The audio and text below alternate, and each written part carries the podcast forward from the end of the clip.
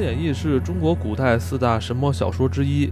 这部小说融合了历史、神话和人物传记等元素，通过讲述商朝末年姜子牙辅佐周武王伐纣一统天下的故事，将现实的历史事件与寓言、神话和魔幻元素相结合。《封神演义》的主要情节围绕着西周建立的历史事件展开，包括商朝的暴君、纣王的残暴统治。以及众多神仙和仙人的介入，导致一系列激烈的战争。小说中的众多角色最终都被封神，这是指他们在战争中牺牲后被封为神。这些角色包括有道德瑕疵但仍具英勇无畏的角色，以及虽有道德品质但由于遭受背叛或不幸而死的角色。故事融合了人物的个人命运与历史的宏大进程，展现了生动的人物形象和复杂的人性矛盾。在文学艺术形式上，它展示了古代中国小说的丰富想象力和艺术魅力，为中国文学和艺术的发展做出了重要贡献。大家好，我是艾文，我是金花，我是 CS，欢迎收听我们今天的《黑水公园》嗯，对，哦啊，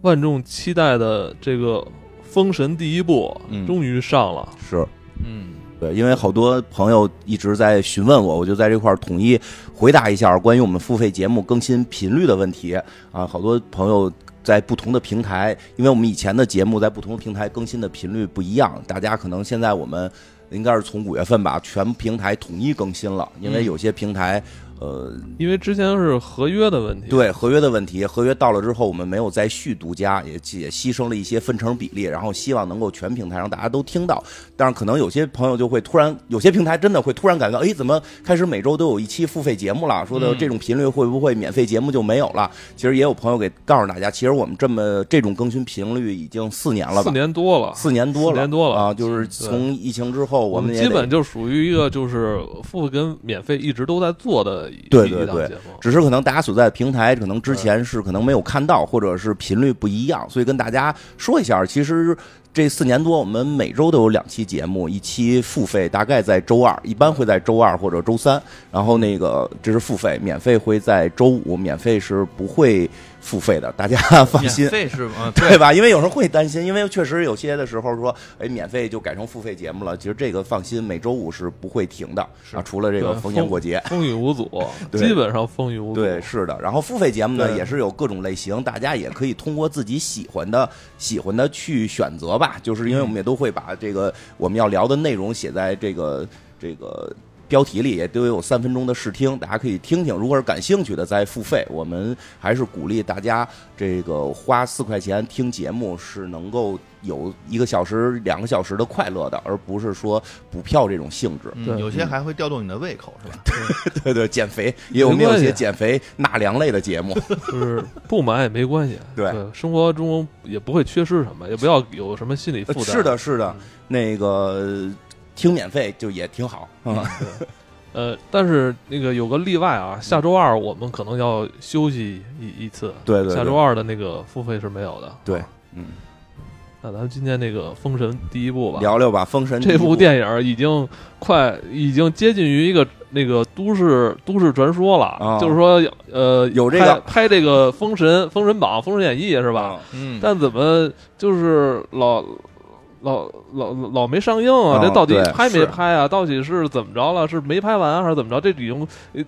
呃流传已经变成一个流传的都市传因说为了。因为咱嗯咱节目其实挺早那个就时候说过这事儿，就说过这事儿，因为那个时候我也我这今天确实是啊，这个哦之前一直牵制保密协议的，是啊，怎么着？这个是不能讲不能说，嗯然后所以呢，可能私下跟大家说过，但是对也没在节目里边跟大家对，具体之前那聊过个 C 老师明确告诉我，真有这么个电影，真有对确啊实因为真你有已经这个看了，因为因为当时 哎我当时没看啊，你看人拍了， 对，我看人拍了嗯，因为当时正好我在那家公司吧，他是给人家负责这个做宣传计划和这个哦嗯做这个 IP 授权这一块儿，然后所以当时就跟这个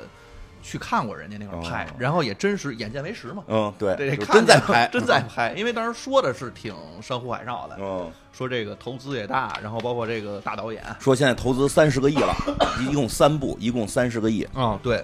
第一部现在占用了，据说是六个亿。这个哦这个，因为这是那是内部消息，咱就不都知是道了啊。内部的，对，但是这个前面其实确实是很早很早就知道有这么一部戏在拍，而且当时我还跟金花讲过，我说这片子这个嗯美术，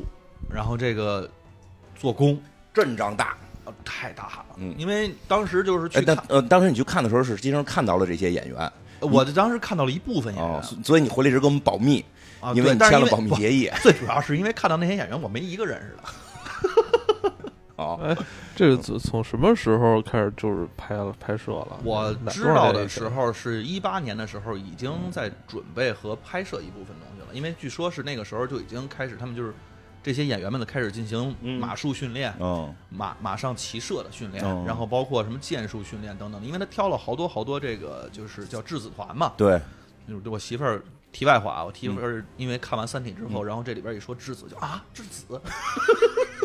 以为是外星高科技呢。啊，然后觉得是在三体世界呢，哦，嗯，然后这个当时就是质子团的那帮小孩儿，正好我看的那场戏啊，嗯年轻演员啊、 年轻演员，嗯我看当时去看的时候那场戏，那个应该是一八年一九年吧、哦，拍的是哪场？拍的就是他们从这个质子团从这个城里边往外出，哦，就是在那个门口对峙的那场戏哦，，就是结尾吗？哎，就就接近结尾了，接近结尾那会儿哦啊，接近结哦尾。那会儿那场戏，你看我这先把电影结尾知道了 是吧？嗯，呃反正那个时候去看的时候有几大感受吧，嗯我觉得第一大感受就是你刚才说阵仗大，哦，而且它真的是平地起高楼的感觉，在那儿建了座城，就整个那个我们在电影里看到的城市在哪儿盖出来的啊。在哪儿呃，拍在的？黄岛黄岛。啊，就在青岛边上。哦，哦，然后那块儿呢，其因为那个本身那一个个城一那个搭城的一个影视基地是吧？对，因为那块儿现在就有一个叫黄岛影视基地，之前那环太平洋就是在那儿拍的，嗯哦，啊是叫环太平洋吧？是大西洋是那个山寨大版大西洋山寨版。啊，对对对对对，环太平洋二、嗯是在那儿拍的。然后呢，它那个整个的影视基地里边棚也比较多，他们除了这个就是人没把那城都建了啊，嗯哦建了一部分，就包括主城门啊、主街道啊什么的那些，我们去的时候能感觉到。那块儿应该是填海出来的那个区域，嗯，所以的话，那个挺大挺大的一片，而且那个真是城里边你是能看到那些就是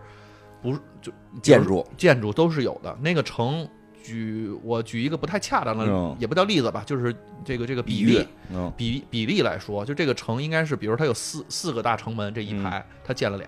哦，就大概有这么二分之一到三分之一，这个是真正建出来，剩下那肯定就是咱说是 CG 的。嗯嗯，然后呢，这个里边其实最让我惊讶的地方呢，是什么是它的这些，呃，怎么说，就是在对于所有道具、对于所有场景的这些美工的设定，嗯包括它其实这些，我们看那个那个金銮宝殿里边啊，就是它那个楼里边，嗯，楼里哎，楼里边这些所有东西，它是单独找了一个棚搭出来的。关那关关星阁是吗？啊它它它里边好像叫什么摘摘星阁，摘星阁阁，对，叫摘星阁。然后啊那那个是一个实景是吧？那不是实景，那个那个外景，那个外边看着是那什么的，看着是那个叫什么，就是是是是是是，我不知道是不是做的，人是不是后边其他有地儿搭，咱也不知道。但是它那个里边，其实它那个整个的，就是你在进了棚里门之后，那个就是在棚里了。棚里整个把这个宫殿，啊，在棚里建了个宫殿的那个，那就不是四梁八柱了，嗯八梁十六柱的那么一个大的宫殿啊，咱咱想象不到那宫殿具体有多大，但是所有柱子上全都是用这种就是用这种金就是金箔雕刻的技术，嗯，进行的修饰，所以你看到那些柱子什么的，全都是金金光灿灿对的。而且他那个其实找了好多好多的这种就是木雕艺术家，嗯然后去在那块儿每天其实这些所有的桌椅板凳啊，嗯然后这些大块的木料啊，包括门窗啊，其实都是一点儿一点儿做出来的。这个其实是下了很大很大的功夫。哦哎，是不是这些人的这个名字也出现在片尾了？对我应该我看片尾有大有量的这有个大量的人，就那那些人，就是我们也看到，其实有些带框儿的嘛，嗯啊，就老一老老匠人，估计就是那些老匠人，因为咱也没见着那老匠人一个一个都叫什么。嗯我觉得可能里面就应该有这些匠人们，就是他确实找了好多，包括他这些武器道具，哦其实也都是找的这些老匠人。因为我们当时参观了他那个道具室、道具的那个工作室，嗯去的时候就看见他的宝剑呀、剑鞘啊、盔甲呀、嗯然后那些东西，甚至当时看到了雷震子小时候那那个那个道具，哦，当时都看见了。嗯然后这个当然感觉跟外星人似的， 就现在回想起来也是觉得是外星嗯人。但是就是有很多很多的这个艺术家在背后，其实在为这部电影整个，因为它不是第一部而已，嗯对，后边其实还有第二部、第三部对，这一系列的东西其实都在打造整个的这个设定，嗯而且这个也确实啊，这个导演本身其实对于这个美术的要求是精益求精的。这能看出来。说实对话，这个片子咱很明显的第一感受就是他对于整个的美术的追求是非常高的。对这个我觉得毫无疑问，从宫殿到它的服饰，到它的这个武器等等的，包括它的这些人员的选择，嗯对，都还是这这个确实是然后除了当时参观了这个棚以外，嗯还有一个棚，当时也是比较让我有意外的，哦也不叫惊喜吧，就是挺意外的。嗯他那个原始森林有一场那个姬发和殷郊去追这个姜子牙的个嗯戏，也有这么一个有这么一戏嘛？嗯那个戏是在一个原始森林里边，对，所以他在一个棚里边，啊因为确实找不着这么合适的原始森林，嗯而且呢，你这集中拍摄，所以一般的执行方法呢，就是我们来去用无论是 CG 也好，哦或者什么来还原嘛，没有，他其实也是实景去搭了了一个。哦那呃拉搭得了还不知道多少的土和多少那的搭树的叶确实比较细，那个那部分看着还比较对那部分看的比较挺真实嘛，这他部肯分应定嗯该先留下来做这个主题公园，挺好的。 对挺有意思的。进去之后的话，就是我们走在那个路上，能感觉到它那个底下铺了很厚很厚的嗯树叶子，就是为了去突出它这些。整个的这个这个叫什么追逐戏里边的这些场景，其实做的很真实吧，嗯可以说，当然不是说所有都搭的，你看远处看那山什么的哦，那肯定是那假肯的定的，那对，那肯定做是一假下的了。但是它这个整个可以看到，说他们其实对于这个场景的这些真实程度，嗯如果不是这种必须用 CG 解决的，嗯那我就尽量其实用能用实景的方式进行拍摄进行解决。嗯而且还有一个就是这个最后一点吧，其实也是，就是对于这些呃年轻的演员，嗯当时我接这个知道这件事儿的时候，嗯看到了这些年轻演员的介绍，真的嗯没有一个认识的，嗯，甚至他们还上过，当时有琢磨说这个二零年当时要上嘛，上一些节目，哎一些已经我不听着好像是上一些节目， 二零年电影要上哈，对，二零他们还年配七八合月着份就要上，上一些综艺是吧？后来对综艺没。了，是， 这不是综综艺啊对等于这后来部综艺确其实也没， 呃，这部电影其实那个还是跟那个外部环境变化有关系，有等于很它大就很大关系晚了好几，它晚了好几年才晚上了映是哈。就等于咱这说吧，三年嗯，应该是晚了三三年。就当时我还在那上家公司的时候，所以你根本没接受这个宣发，你只是去白参观了一圈儿哎我你们要当这时么起哎，就对，可以这么说吧。但是我一直在卖这个 IP 授，IP 权，呢？嗯那你要说如果一七一八年拍的话，二零年上，其实那这部电影这个节奏还是可以的，比较快了就。嗯，对，当时其实是因为第一部、第二部是是当时我知道的啊嗯，当时第一部、第二部是连着一块儿拍的二，部所以的话应该也就是拍完应该了是现在的情况也应该是二部已经拍完了，嗯应该是很快，半年或者一年，嗯然后就上。当时也是计划二零年、二一年，然后二四年好像是、嗯还是二几年，我忘了。但是这个之间有一定的间隔，它其实把整个封神的这个故事，然后其实从质子团讲起，哦然后最后去讲到我们这个回归嗯，到我们认知的这个武王啊伐纣、那后边的剧情你你知道吗？ 我现在不不知道，你这是因为这个这个签了保保密密协议议没关系，因为哦，真不知道确，实是没看过本子哦，但是因为当时都是听这个人家那导演给你讲的，哎你也对没对见着导演，导演助理给你讲的，对对对，导导演的助理给我讲的。对，他导演助理当时有给讲过，哦说就第一部大概是什么事儿，为什么这么其实启用了一群嗯新人，嗯这个其实对于一九年的这个嗯环境来说，我们当时认为这个东西，你为什么不请个这些小嗯，明白鲜肉，呢你就是甲方态度嘛啊哦，这百度指数是多少？对你 这这个些人行吗？啊这些人行吗？这些人能能怎么着？这而且贴在我们当时那啊个商品的外外包装上能对能涨量现在吗？人家都喜欢这个小奶狗的形象，哦你这弄那堆小狼狗，哦这个这个不太行。恶臭的甲确实我方，们当时，我这个是从通过这个售卖 IP 的时候，哦从啊甲方的反馈来哦看的。哦啊，哦那他们没吃到这波瓜嘛？嗯他们没吃到这这这个该有的这个流量嘛？哦那这现在人家不是火嘛？嗯，对，嗯，这个当时其实这块儿还都是比较让我震惊的。当然也有可能咱去电影这个现场拍摄也确实没那么去过，啊， 但是当时看到的时候，我觉得这个宫殿、这个原始的建得森林，不错还有这个城，包括它的道具嗯以及演员，其实当时都给我是挺大的一个震撼。但是苦于啊，签了保密协议，这三年嗯就不敢说，不让提。不让我们每提嗯回说到这事儿的时候你，就不 能说。 C 老师都在旁边笑而不 语。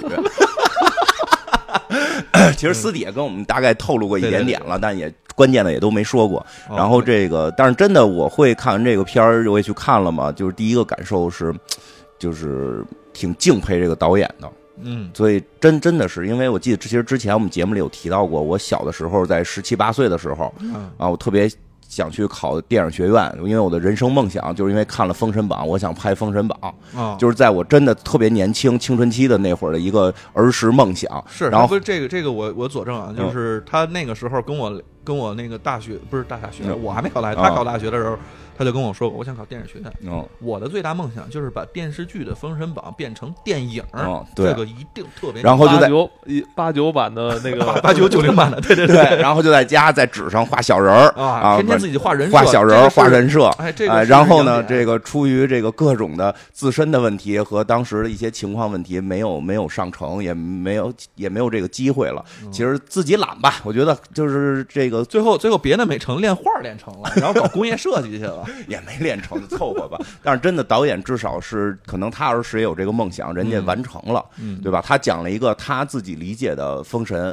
的故事，然后嗯，对吧？因为我真的就说了，我的梦想不是当一个影评人，我的梦想确实在小的时候是希望能够去拍这种中国神话的故事。然后，所以面对他的时候，我没有任何的可能性会去挑毛病啊，会去说什么。真的是人家做成了，这点特别不容易。因为我有同样的梦想，我可能在起步过程中就就翻了，啊船就翻了， 就是我知道后边的每一步都会很艰辛。从这那个确实啊人的角度讲，从人追求梦想角度讲，挺敬佩他能够去。面对这么多压力能成功的，嗯其实包括这个导演乌尔善，对吧？嗯我也听说过，因为后来也认识过一些朋友，认识他的说，听说过他其实早期作为年轻导演去拍一些这种大制作的时候，压力也很大，嗯也会去不是像简单的导演坐那儿说怎么着就怎么着。那演员有有没有有脾气的？那灯光还有有脾气。你是年轻人的时候说都欺负你，就是他会做出很多这种令人这个敬佩的一些方式方法吧，然后嗯能够去管理他的团队，真的挺不容易的。嗯当然，这个片子刚一上的时候，其实口碑跟票房都不太好。嗯当然是转过来了，其实这也很神奇，而且转的很快，因为我记得刚上映的时候，呃，猫眼儿的票房预测只有十二亿，那那基本上很低就很是低很低赔现钱在了。多少亿了？现在已经到二十二亿的预，就是票房预测啊，不是真实票房，就是它是根据实时动态十的。二亿真的不挣钱。对，它十二亿应该是赔钱，应该拍不了之后的。 因为最主要，你想这电影摁了三年没发呢，对，然嗯后今天我们录的时候，猫眼票房预测已经二十二亿了，它还嗯算比较准。就是猫眼预测的，就是后几天之后的预测会比较准。它再重新的再让大家觉得这个片子好像还不错。嗯呃，比较有意思的地方就是说，其实开始的几天大家觉得不好，我觉得我不知道是不是宣发的问题啊，还是也不可能，我觉得也不能赖宣发，是因为嗯哎大我家没做这宣发，没做，没做没做做。好，就是大家会第一的感受，就当你听到说，哎，有人拍了一个封神，其实第最早看的是一帮封神粉儿去的。封神粉儿看完之后都骂着娘就出来了，因为拍 因为拍的就不是《封神演义》，是对他拍的确实不是《封神演义》的故事，里边的改动非常之大，也有人说是魔改，有人但是呃其实片子一开始说了，它不光是照着《封神榜》的这个《封神演义》的这个作为它的原故事的蓝本，其实还写还提到了一个平叫叫平话吧，叫这个嗯武王伐纣平话。哦全项武王伐纣平话，对，它对其实是按照那个剧故事来写的。没错儿。哦按照那个故事里边，它整个主题就非常非常像了，而且里边的人物的删减也都跟那个非常的契合，包括人物的造型也跟那个非常契合那。这武王伐纣是不是应该在这个之前还是对，之之后前那个那是之应该是前是吧宋朝的一个评话小本儿，大概也就四万多字哦，啊，就是里边关键的人宋朝成书的，应该是宋朝宋元时期吧，就是是比《封神榜》早的那个那部那个小说吧，咱们就叫小说吧，它小实说际是评话，嗯它是那个评书的一个蓝本。嗯那个评话大概的核心人物里边有五这个纣王、嗯妲己、殷郊，而且殷郊是这个书的核心人物。是，就这个其实现在这个戏里边却看其出实来我也是对，其实我们看这个戏，我说嘛，这个戏现在这个封封封封神这个电影儿嗯啊，这个乌尔善导演自己理解的封神的这个电影，看完之后，我说其我真的感觉出一种莎士比亚的感觉，像是这个《哈姆雷特大战麦克白》，你说这这是夜行神龙，不是真的，哎。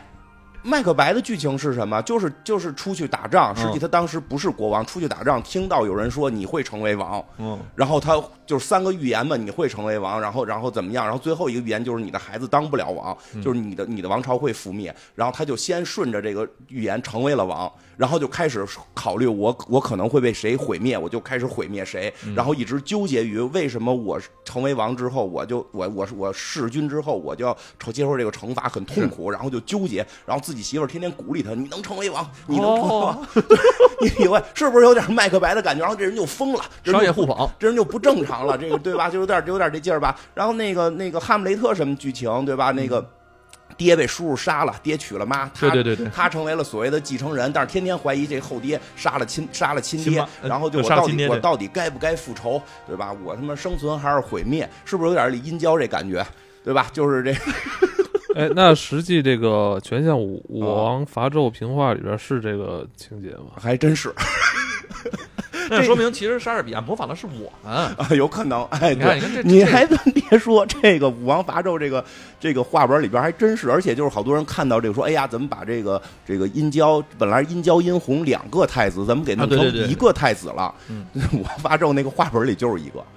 就是一个。一会儿我后边会讲一下他们的区别嗯啊，但是简单说一下，其实他是以这个，我个人觉得啊，嗯一个是他参考了一些莎士比亚的那种故事的结构或者人物的悲惨命运的这种表现手法，嗯然后再有他用的画本是老的这个武王伐纣的画本，并不是《封神演义》的这个画，这个这个作为他的原始的。那那要这么说的话，其实我觉得确实好多这个剧情，在我不理解的地方就就就对吧有所理解对吧所了。以它叫《封神第一部》，啊它嗯没叫《封神演义》，他没叫《封神演义》，这是现在的一个起名方式。其实就算叫《封神演义》，又也没有什么问题，也没什么都就是是这个大故事架构下 的。对。然后呢，当然了，就是每个人理解会会会不一样。我觉得还是人家拍出来了，嗯但是我的理解跟他的理解肯定不一样。嗯，但是人家这个是拍出来的，而且就是还有一个也挺有意思的是什么呢？封神在哪儿呢？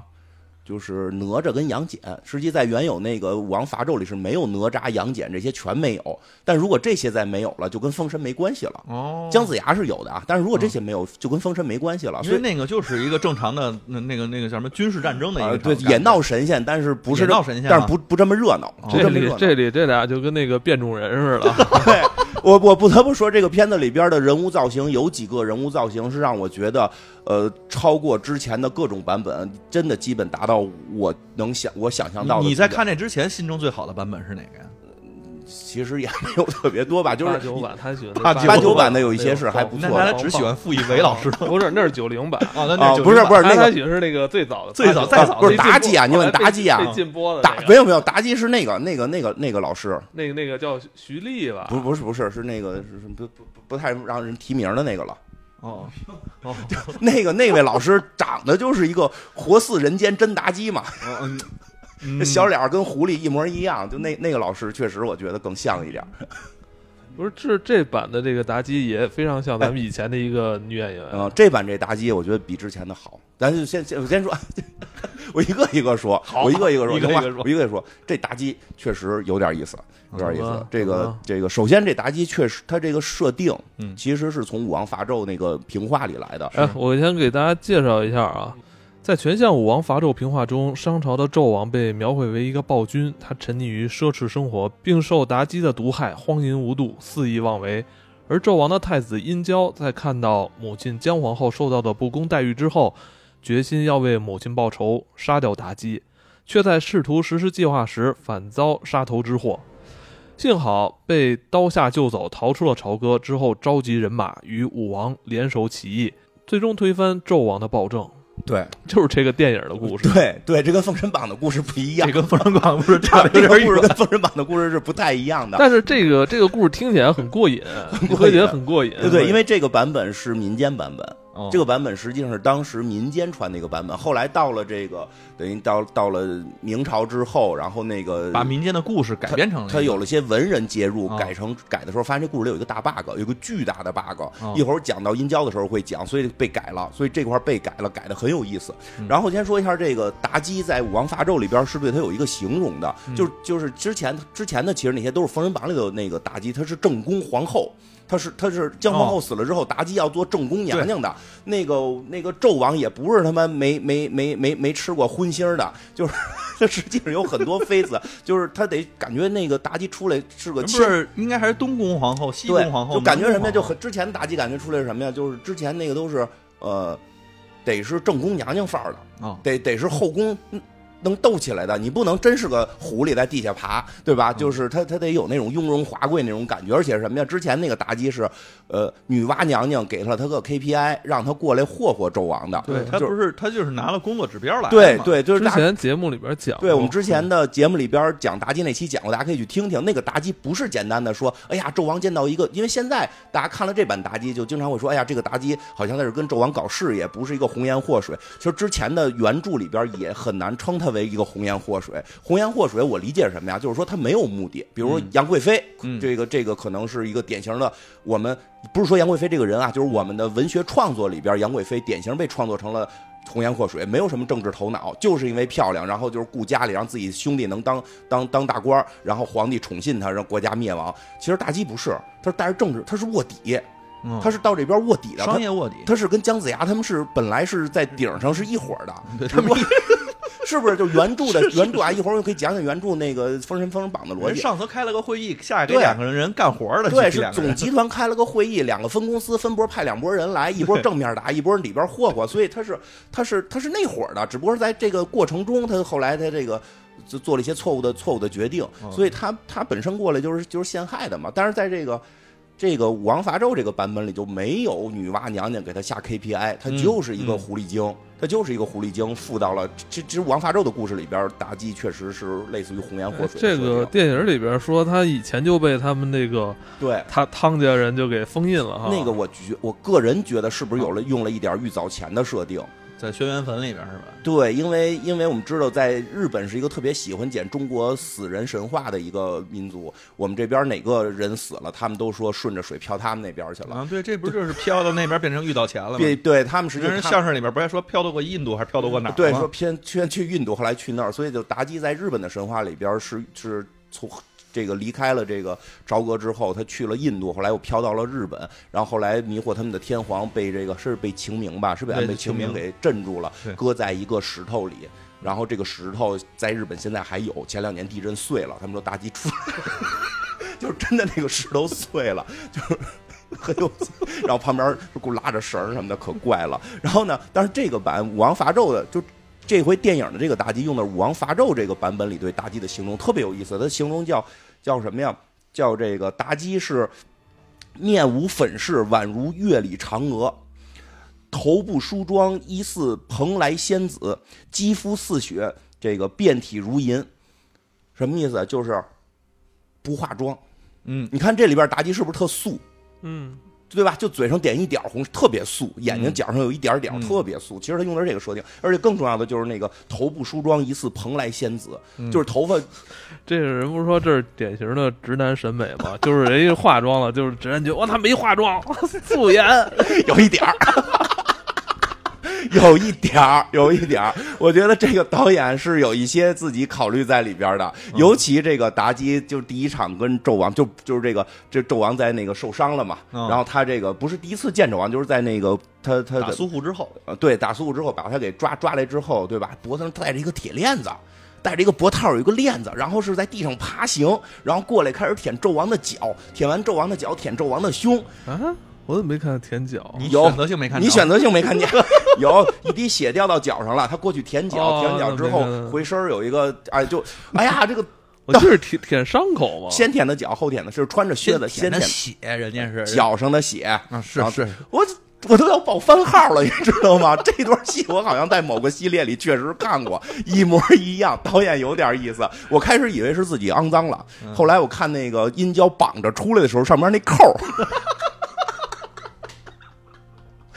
他那个栓我应该再系一下，知道吗 他那太好对开啊了，，我觉得没有必要那么那么绑吧。太好开我了觉得不应该就是咱们传统古代五花大绑吗？审美啊！导演是有审美的，导演是是懂的，这导些演这些细节我不知道是但哪我个觉得姑娘这做的了，但是我一定是导演，一定就是是导演。露出了两块健硕的胸肌、啊对吧？就那个绳儿必须得从这个下 沿儿划过去。就哎，脖子这儿必须得拧花儿，你对知对道拧花吗儿？ 有点意思，有点意思。呃，这个，但是真的，这个妲己其实是按王伐纣那个野生狐狸的去演的，因为那个原来我们看到的很多的《封神演义》里的妲己是官方的，就是是女娲娘娘的。嗯嗯就这个真的就是就是这个细节不说了，大家可以听听我们以前搜一下那个妲己，能搜到我们以前节目里边专门讲过这个问题。对，那那个是带着 KPI 的那个那个那个官方 官方狐狸精，这是个野生的。嗯，然那后是商业间谍，对，然后呢，那什么那个还有这这这妲己，我觉得不错，就是嗯不错。还有一个造型特就是杨戬，杨戬我觉得也有也突破了一点儿，也也，我觉得这这戏里虽然杨戬戏份不多，但我还挺喜欢哎，我也的。特别喜欢。他就是他不抢戏，就我特别怕那个杨戬会戏重或怎 样，因为他本身身上还有法力嘛。对他是他说他说白了，他是带着那个视效啊特效出来的，怕他抢自带光戏。环，但是他的那个节奏特别好，那个度我觉得掌握得特别好，他不抢戏，但是你又觉得，哎，这个这个确实是厉害的一个高手那种感觉。对，杨那戬那是种劲儿啊非常好的在这里边儿。我我真真的平心而论，就是这个演演员表达，因为一上来其实我不认可，就是他这个角色刚一出现的时候，嗯，其实他是等于化为人形嘛，就是嗯到什么时候我觉得一下他就高光了，就是他第一次出他那个三尖两刃枪的时候，嗯，我觉得那一刻我觉得就是是是神仙劲儿，是吧？因为有杨那戬这个个仙身份骨对特别特殊，就是在在在这个。因为杨戬在《武王伐纣》里边是没有的嘛，在《封嗯神榜》里边，他他还是这个就是天天帝，就是这个玉皇大帝吧，嗯就是我我之前节目里也讲过，其实就是玉皇大帝，只不过叫法不一样，在《封神演义》里边好像叫昊天上帝吧，昊天，就是对这个，他就是这天上这个皇帝的家里亲戚，这个嗯是是很明确的，所以他那种仙劲儿，就是嗯，就是我想怎么说，这种特别低调，没错儿。特别低。他他的他的表面身份是神三代，是姜子牙的姜子对吧？姜子牙的对师侄嘛，级别非常低。你知道这就是什么吗？这这是但是表面的， 我觉得这就是他那个身份给他的那种自 信。对就我根本跟你们来说啊，不是一一个 level 的。啊你们都是修来的， 对，我是是天生生的。所以就是人说嘛，就是这个哎第呀第第三代嘛，就是这个神三代里边儿，杨戬这一波，只有杨戬是从未受过伤嘛，就呃毫是发无伤，然后战地战斗力是超过他师傅的，战斗力爆棚的这这个这个三代第一人嘛，神三代第一人，在这里边那种仙劲儿，就刚才艾文说那个，就是真的就是我跟你们不一样。 那个劲儿，我觉得有有点那个意思，而且就是一般我们会看到二郎神有什么呀，就是要一拿武器就要上盔甲，嗯，这也挺好，没用盔甲，用的是道袍。而这个整个从人物的造型到他这个这个动作动作的这个这个展现，他跟道袍拿着这武器还挺合适的。是，因为是它它其实是去掉了我们以往看到，无论是电视剧还是啊二郎、神，二郎神，但那个那个，说实话，我那天也看了看，就是很多都是说那个是啊，成神之后。嗯，他就是应该是金盔金甲，对这个这打他的那个三尖两刃枪，，对，就这种感觉。但是他在成之前是什么成样，之前，哎，就是这个确实每个人有不同看法，但是人家确实是描述过，而且在这个《封神》的原文里都面说是好像道都过，童都是道童道嘛，道士的穿感觉，着道袍，对而且这里边就确实是道袍出来哎，我觉得这挺有意思就是的。他那根枪是不是玉的？啊是吧玉的我觉得那感觉特别是帅。我对操！玉皇大帝的侄子，这个外甥，玉皇大帝的外甥就得用 个玉我操！的。我觉得那个造型做的真是挺我不错我的这个片儿里边是比较喜欢比较喜欢跟认可杨戬这个造型哪的。吒不好啊吗？哪吒也不错，哦哪吒也不错，这这，但是我觉得是不是再大点儿也可以吧，再大点儿，但是但是哪吒的好好处是什么呀？就那混样儿出来了，啊因为之前我们也专门讲过一期哪吒，就是一小混蛋嘛，对吧？就是一小混蛋，之前哪吒都太善良了，啊哦对吧？就是就是就是，要不然就是就是那个火爆劲儿没有这个火爆，我觉得这还行，这哪吒也还不错，对哪吒挺好的。嗯啊，你我我比较喜欢的其实是这个这个对，纣王嗯哎，我也喜 欢。我觉得费翔啊，对我觉得他太太，我觉得太呃太嗯就是演的这个把握那尺度把握太好了。啊对他，我操他一上来那几场戏吧，给你树立的那个形象就是那种，呃，就是怎么杀伐果断啊哈。对，就特别果断，然后将军大帅，然后这个就其实特别英姿飒爽的感觉。嗯虽然干的事有儿点呢儿有点儿枭雄的那种劲儿哈，对，但是虽然干的事儿呢是有点这个 PUA 自己的下属，但是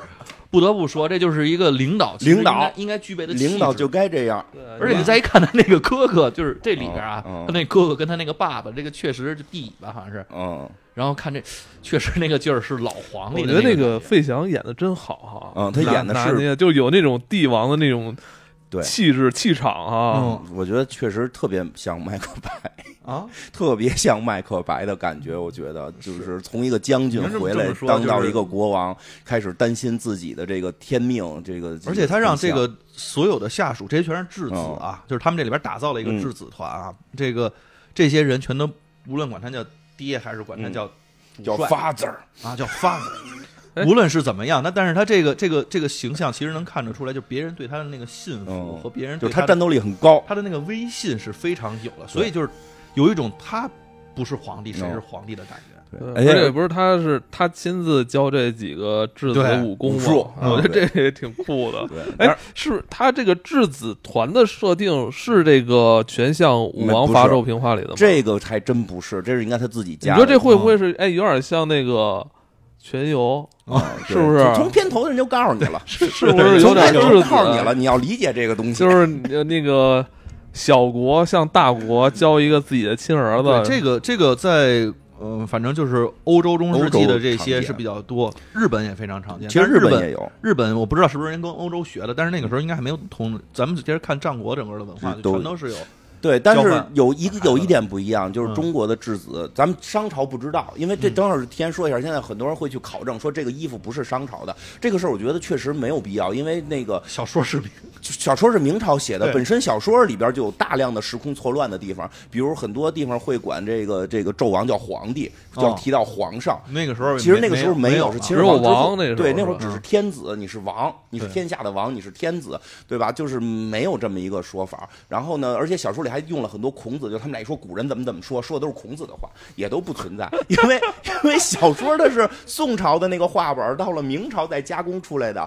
它里边是那些人都不知道。都不知道那个那个那个商朝是怎么回事儿，因为这里边不有提到吗？说你不该这么使武器，因为你没有马镫，那个时候没有发明马镫，对吧？那个时候可能都不骑马打仗，但是那时候我觉得都没有多少啊那时马，候可能骑犀牛的，啊那个时候那个时候用木头杆儿打仗，叫什么血流瓢杵，是对、啊当时历史上对它的形容。那那那血多的能让武器飘起来，飘起来，那对都是木头的。木头的。但是这是一个神话故事，啊 你让大家拿个木头杆儿打着看什么劲啊？啊，这个这你要说这个的话，第一场戏不就是头儿车吗？对，他对那都不可能有。但是我就还告诉你一个，就商朝时候也没有法术，那你怎么知道？什么商朝时候没有法术啊吗？商朝时候不就是有法我术的吗我一直以为商朝是有法术、有怪物的，对呀、还有一哎个还有那个雷震子他们种族，都是真的。 就是，所以这个事儿，这种片子它本身是个神话片儿，不用特意去考证它这东西到底多历史，因为一定不历史啊，这是毫无疑问的。从小说的时候就极其不历就是你史，看欧洲的那些，为什么那个里边的人他会这个骑马打仗？嗯为什么能造出来这个特别牛逼的什么嗯黑铁玄大黑铁玄剑？对就是对对，不也编的嘛，对吧哎？就是这个这种神话故事，我觉得没有必要那么考证。其实这个导演已经很考证了，嗯已经尽量的去还原本身商朝的一些图案、一些服饰。是是是但如果真的说完全还原到那个真实情况，你就可能视觉上是接受不了的嘛。八九版的是不是接近点儿？啊呃，八九版不是八九版的逻辑是说我们不知道那会儿什么样，但肯定很穷，大家就别穿衣服了。 所以所以八九版里边儿除了神仙都几乎商朝那边几乎光着。我记得就是披个兽皮就上了，对，是的。然后他们这那会儿是那个逻辑，然后这个而且特热那这个感觉嗯片子就是质质子团这个形式，其实在中国古代应该是没有的，因为太危险了。就是你用别的国家过来当质子的人武装他，这个事儿太危险了。对，这个太对危吧险了。？嗯就是最有名的质子就是秦始皇嘛，就秦始皇他爹嘛，其实就是质子嘛对，对生活非常不如意。如果不是那个吕吕这个吕吕不韦嗯去资助他，然后回头去那个。去他们秦朝里边再行贿，给他弄回去当了这个皇，当了这个王的话，他基本就是死在那儿嘛，嗯基啊没本错就是死在那因儿。为忠跟孝是咱们那个嗯呃传统文化里边最让最你最对重要的两个，啊对啊对，就是但是他把他如果设定质子的话，这特别冲突，对特别矛盾。是的，它跟中国的一些传统的，不是说中国这个人，咱这么说啊，就是春秋战国弑父弑君的大有人在，对，不是说没有。就也可能是因为我们特别强调这个，就是因为这挺多的，嗯就是在春秋战国的时期，孔子说那会儿礼崩乐坏嘛，嗯就就就是没事儿就杀爹杀，但是他有一个很明确的目标是要当王嗯，啊，就就是这这也是这个里边儿的一点。然后首手上先小我娘娘，对，我我先说说这纣王这个这个设定也挺有意思的，就是因为这个片儿火了之后，其实很多人又开始讨论到说的纣王可能挺英明的，就纣王很嗯厉害，纣王是个大好人。然后因为这个片子里展现的纣王，我我实话实说没那么坏，没有那么坏。啊，是是也没那么坏吗？哪枭雄，枭雄，枭 枭雄，枭他哪儿坏了？销售，哎，他我就问你一 个事儿，从这个超瘦从这个电影表现，他跟曹操谁坏？哦曹那操梦中杀人，为了为了这个解决粮食问题，把他的这嗯个粮官后王后都杀了，然后借你头可一用，对嗯吧？借完头还说我可以养你媳妇儿，这什么人？这现在枭雄，大家都觉得挺好。那这里边纣王从这个电不是说真实的啊，就是说这电影里边纣王嗯这干真了实咱也不知道。纣王干了什么坏事儿？他就是在试《封神榜》的时候杀了旁边一个小人儿，就旁旁旁边一个他的这个算太监吧，嗯呃就是那不知道有宦没有官太监啊吧不知道，就是杀了旁边一个他的这个下属，嗯，杀了这下属，这下属还直接我看有那个看《封神榜》的人特逗，说这个人干什么了就直接封神了，因为进那里边是要封神的，他怎么上来白捡个漏儿？ 当然，从纣王的角度讲，他确实滥杀无辜了，嗯确实滥杀无辜了。但是你看这里边是他有那个商朝的文化，他还提到说我要人祭，我要人人祭一百一人，一一百人、一千人、一万千人，人、一万人，那那其实，在那个文化下，在那个文化下，就是杀人这个事儿，就是一个祭天的祭祀活就动。那那个时候没准还有奴隶呢。对吧你这个打完仗之后，那边的人就都是奴隶，所以他干什么错事儿都了是？奴隶社会。干什么错事儿了？破坏了一夫一妻制。你看他，他里边是不是就是把妲己弄回来，就是天天跟妲己好，然后那个皇后不乐意，就破坏一夫一妻制。反正无法能用现在的这个伦理道德去约束你这个。嗯你真的会发现，这个纣王没有干太多坏事儿，这是因为这个导演这次想表达的一些东西吧。他想表达的实际上是有一点儿、呃那种，就是我上来是有一个诅咒的，这个人上来就背负了一个诅咒。你自就带 debuff，对，就是当他去当王的时候，当然他真正干的一个坏事儿，可以说是弑父弑兄。嗯对吧嗯嗯嗯，弑父弑兄，那想想隋炀帝呢？现在网络的千古一帝隋炀帝呢？嗯，对吧？那个《太平歌词》里不都说了吗？他这个这个弑父夺权理不通，对吧？镇凶夺嫂，这个这个哎那你吴刚看堂嘛，那就那对那吧你看这个 唐朝呢？唐对吧？唐朝的这 些你要跟这么说的话，那那个导演确实是他冲破了原有咱们对于古代甚至古代神话的一些这种对他禁有锢哈他有了他加入的一些想法，他的一些他的一想些法想法，所以这也是一些老的封神粉儿可能难以接受的，因为我们一直在期盼着有一个恢复原著去讲神仙这些阴谋诡计的这么一个有点暗黑系的封神榜，嗯，嗯但是看到的时候突然发现，我觉得你就不是跟这么那个回事儿网上特别想看原本《西游记》的那群人 一样对对，是的，实际啊上想看我个人黑暗会会喜欢这个了，因为这些原的这些故事非常优秀。呃，当然，我最近也经常看到网上这个《封神》这个电影火了之后，大家会提到说原著不好，就是经常开始说这个原著不行，这个原著很次。甚至我还看到这两天有一个不这个这个文学博士好像有有言论，就是说这个中国文学的这些都不值得一看，比外国文学差太远了。那是我给你现在的人看的。呃，你我觉得现代人看看《封神演义》都挺有意思不就是我的意思是说，人家当时写的那个时间的阶段和嗯对给的这个受众是谁，对那是不一样的。但是真的，我我我这替《封神演义》说句话，就是这个原著的《封神演义》真的是中国非常优秀的古典文学作品，它是比不上《红楼梦》。可嗯中国文学作品有哪本比得上《红楼梦》？对吧？你《红楼梦》排第一，剩下四大名著底下再接个这个接接接个《金瓶梅》，那你再往下数数，可能也就快快有《封神榜》了。那不能说咱古代连十本名著都数不出来吧？而且《封神榜》对于中国的文化的影响之大是难以想象的你。就看这几年上的电影、电视剧我也，对，多少封神？我就这么说，我今年去趟白云观，嗯那个白云观初一到初七是不能上它那个二楼的，它不是后头有个三清三清三清阁阁不能上吗对？我我年终去过了一趟，就前前几个月啊我上去去了一了趟，上去了。哎，你特别有意思，三清供的是谁呀、供的是那个元始天尊、太上嗯老君，还有一个是那个就是上清，就实际上是在《封神榜》里没有这个角色的，不不是通天教主吗？不是通天教主。 这这个太神奇了，这我不是不是不没是我没上去过。看一眼，是这个灵叫应该是叫灵宝道，这应该是叫这个灵宝天尊。稍等一下，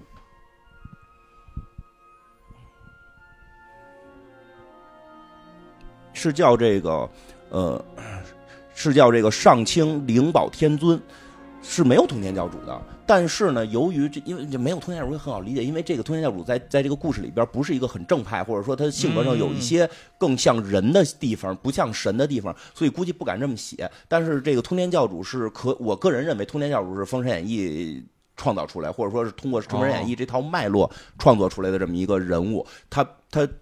好似在这个故事里边是三清，但并不是真正的道家的那个三清之一。但是后来呢，很多人去。这本小说对大家的影响，就认为真有通天教主是在道教中存在的，嗯，然后去拜的时候发现没有通天教主，但发现这个供的是月亮天尊，旁边是太上老君，哎，这个叫这个上清灵宝天尊的，那一定就是通天教主，所以他能他那个前边的花儿特别多，他的贡品极旺，哦现在在现在大家有兴趣，如果 不是为什么供他多？因为他有教无类，就是他不管你是什么人，我都可以教化你。而且还有一种民间说法，就耳根子软，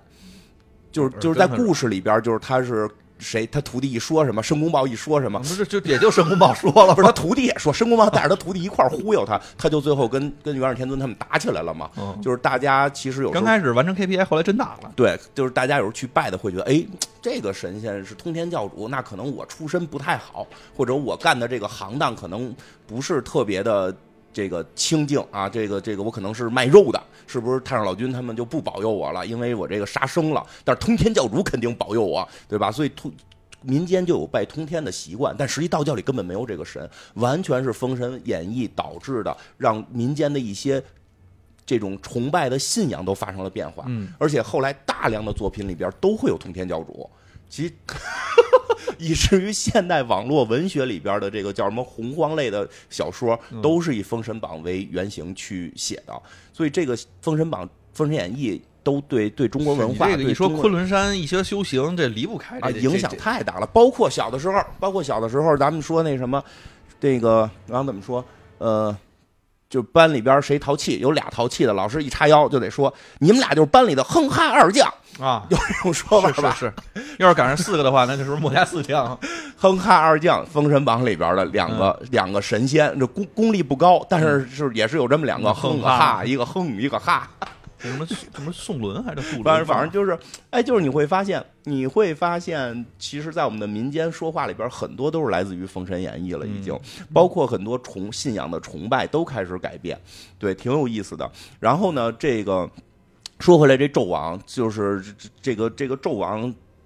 现在大家觉得说，哎，《封神演义》黑纣王了，嗯纣王实际非常英明神武。然后还有一种说法是，纣王是最后一代人皇，是从九九人皇，然后那个后来 Sky 被嘛被武王， 哎，被对对， 真是梗。这个被武王伐纣之后，武王伐纣这个得得天下不正，所以自降了四等，变成了九五之王、九五至尊。哦啊，这个这个梗一听我就知道这有问题，嗯因为九五至尊不是跟九九这么比的，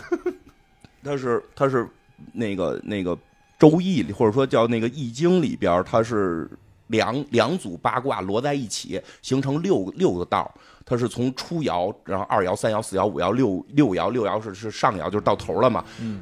中国古代的这个对于事物发展的规律，认为如果你发展到头儿就出危险了，嗯你就该衰落了，就是。如果你直接是到了九六，你就会出出危，就是第六个是最高的，你就出危险了。所以九五是最好的，啊是这么来的，并不是什么之前还有九九就没有九九，没有九九人皇这么一个说法。这个是后来我查了，是来自于一个漫画，好像好像是来自于一个后来创作的漫画，但是大家就比比较认这个。不是 Sky 是吧？都不是死改，都是从《封神演义》里来的。但是说这纣王到底好不好，其实古代是有一些历史上的记载的。呃，比如先说《封神演义》里边嗯哎，，这我想先问一下，这个咒是那个时候没有谥号啊？这嗯呃，其实是算是有了吧。啊，对，这也这其实也可以说一下，就是这里边很多。嗯嗯，有些人的称呼可能是谥号，就是死后才会有的。但是由于他这个书，这个他讲的故事太久远了，其实大家也分不清。嗯就就伯比邑如嗯考那个是最有意思的，一会儿我给讲一下。伯邑考那个名字其实应该不不应该是在当时活着的时候那么叫他。对，这啊这这感觉对这 也不是，啊对确实不是一个系列 的。对，所以纣王那个是是不是活着能够被称作为纣王，或者说这不好说嗯啊。这个我觉得应该不会啊，他应该是叫那个他的那个那个天干地支的名字。但就是说，咱就是习惯性说说这纣王。纣王记载是什么？就是先说《封神演义》里边儿也好，或者说那个武王伐纣里边儿也好，就是都说什么劲儿大，嗯，有对嗯力气，脱梁换柱，偷梁换柱，没有，就是他的继位在各种版本里边儿都没有像电影里边儿说的似的，弑父弑弑父父杀兄，兄嗯都没有，而是钦点的大皇，就是这个大太子，嗯因为他的两个应该有的说是一个哥哥，有的说是两个是俩哥哥哥是不是不是那个正宫生的？就没有继承权，是嫡这个不是嫡出庶出的，嗯看看看这劲儿大也不敢，是庶出的。如果你是庶出的长子，如果这小儿子不行，就是说这个嫡出的小儿子不行，没准你还有机会。但嫡出这小儿子说有一天那皇帝在那儿那宫殿啪塌了，咵家伙给柱子拖起来了，然然后脱梁换柱嘛，就是拖着这根柱子赶紧把梁给换了。这又这，你这人有嫡出，这绝对太子，所以他就是从一开始就是太子爷，是名正言嗯那时候也顺的没。多少书可以读， 对，名正言顺的去这个继承的，没有开始弑父弑兄的这这这一些去抢权这件事儿。而且说他很聪明，这个确实有记载，说他非常聪明。但是这聪明吧有点意思，他这聪明的记载用的是什么呀？说的是那个，就是说可以拒谏，可以可以掩饰是非，就是他聪明到了，你给我提意见，我可以说你这意见不靠谱，就是谏嘛，就是给你给你提意见，你给我提意见，我就我就能够用我的智慧驳倒你的意见。你比如你比如提意见说的那个那个你你你你应该那个就是别别修这个大楼啊，嗯这不是要修什么摘摘星摘星楼什么的吗？嗯你别修，对吧？他就咔啪说出一堆理由来，为什么不能修？你这意见是错的。然后还有什么叫叫叫掩叫那个掩过是非这种，就是我干了一坏事儿，然后别人追究我说你怎么干了这个坏事儿，我啪啪一讲，我这就是个好事儿，极其能言善辩。他是很聪明，但他这个聪明啊，其实在古书里记载，他用的地儿不是特别的对，不是特别对，全在用来跟自己的大臣打架， 难怪跟那个妲己商业互捧呢。啊会捧吧？对对，他是有这么一个记载，但是这个人单从这个人来讲，能力很强，嗯，其实这个也挺符合这个电影里边，所以电影里应该是采用了更偏向于这个方式，因为以前，比如之前老版的电视剧里边，那纣王像个傻 子，啊，就是 一想就是哈哈哈，爱妃 酒，池肉林，然后天天就是应该变成了个胖子。对哈哈，爱妃说的对，嗯，有点是爱妃你怎么看？像沙僧 是吧？对对，像这个，所这以元芳所以这个版本里边用的那个实际上是这样一个纣王，嗯，用的是这么一个纣王，嗯，我觉得还比较好，我觉得比比较这个接近于。其实也接近于《封神演义》或者《武王伐纣》这个故事里边原有的纣王应该有的一个形象，没有那么傻，很聪明，只不过是他可能没使对地儿。嗯没事而且就我觉得这个欲冲望突呢太强这个冲突呢变成了就是你不是看的是一上来就是昏君，然后这个群这个群起而攻之，，对，上来甚至有人就是他的质子们都在支持他，嗯，都在觉得这个是一个我操大英雄啊！你不那时候不用枭雄了，人家就觉得人家是大英英雄，嗯，人家没觉得说他有任何的问题，嗯所以的话，你你这么去看的时候，你就觉得他那个呃冲突感是慢慢带入的。对，而且妲己上来之后，虽然知道妲己那个他也不叫红颜祸水了，他虽然是一个这个妖狐被发现了，嗯，但是这个纣王就是像你刚才说的，他说了这他是狐狸，他干什么坏事了？对，不是这个，就是这个妲己，搁我是纣王，我肯定不是，咱就不说那个长相和那个爬行和那个舔这些都都搁一边儿，就是他长不好看，妲己我也得保。我他妈是一个战士，丫是一个治疗，啊，对不对？满大夫牧师丫夸夸萨一满舔，我他妈变金刚狼了。 哦，然后你们现在吃饱撑的，非说要天谴我，我他妈有这这不是祥瑞吗？你说我要得一病，对吧？ 是是那那我们家那小动物天天舔我，我咔病都好了，我这不是有祥瑞吗？你那你那不是身上那个包都好对，了我们家吗包我是包子，我们家猫舔好了，我们家猫现在就是我们家祥瑞了。那是你说这纣王就是他这这个设计还有点意思了，当然确实跟原著相距甚远，这个咱实话实说，跟原原原剧原原著相距甚远，所以这个纣王其实我真的感觉没有那么的坏，他他是一个利益熏心之后一步一步在走偏，他最大的出现的一个问题在哪儿啊？真的还是那句话，就中国古代你这个弑兄夺权这种事儿太多了。李对世民是好人是坏人？李世民的哥哥是不是李世民我杀们的？看的也都是《史记》这个之后这些对吧？那叫什建么北来北京城这个这个朱棣，好人坏人，朱棣大侄儿是不是他杀的？就中国古代这帮我觉得皇主帝，要还是那个下边人怕他，嗯，对吧？所以这我怕觉得他就往他身上那个泼脏水，对，对吧？从 从这个文王开始，哦，我算出来了，他就是怕他。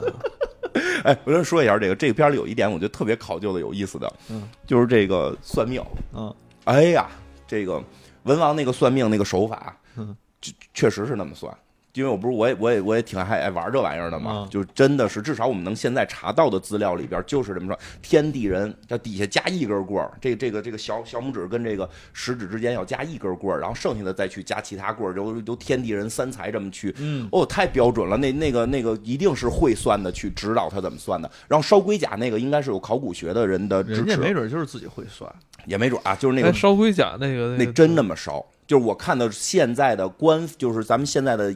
考古考古研究者，实际上我之前是看过很多这种算革命资料，考古研究者说过，那会儿龟甲是这么算，底下凿眼儿的，他那不是底下凿了好多眼儿吗？嗯然后底下凿眼儿，指哪儿烧哪儿，烧完之后看裂纹。我就太细了，因为一般一般演这种戏的时候，我把一就龟看壳儿扔到我就看他烧龟壳那会儿都都都说快烧裂了，就别烧了，就啊，不就要那样， 就是要那样。他那个表演，而且也烧到那个烧透了就。要烧透了，而且要凿眼儿，不凿眼儿烧不烧不出纹儿来。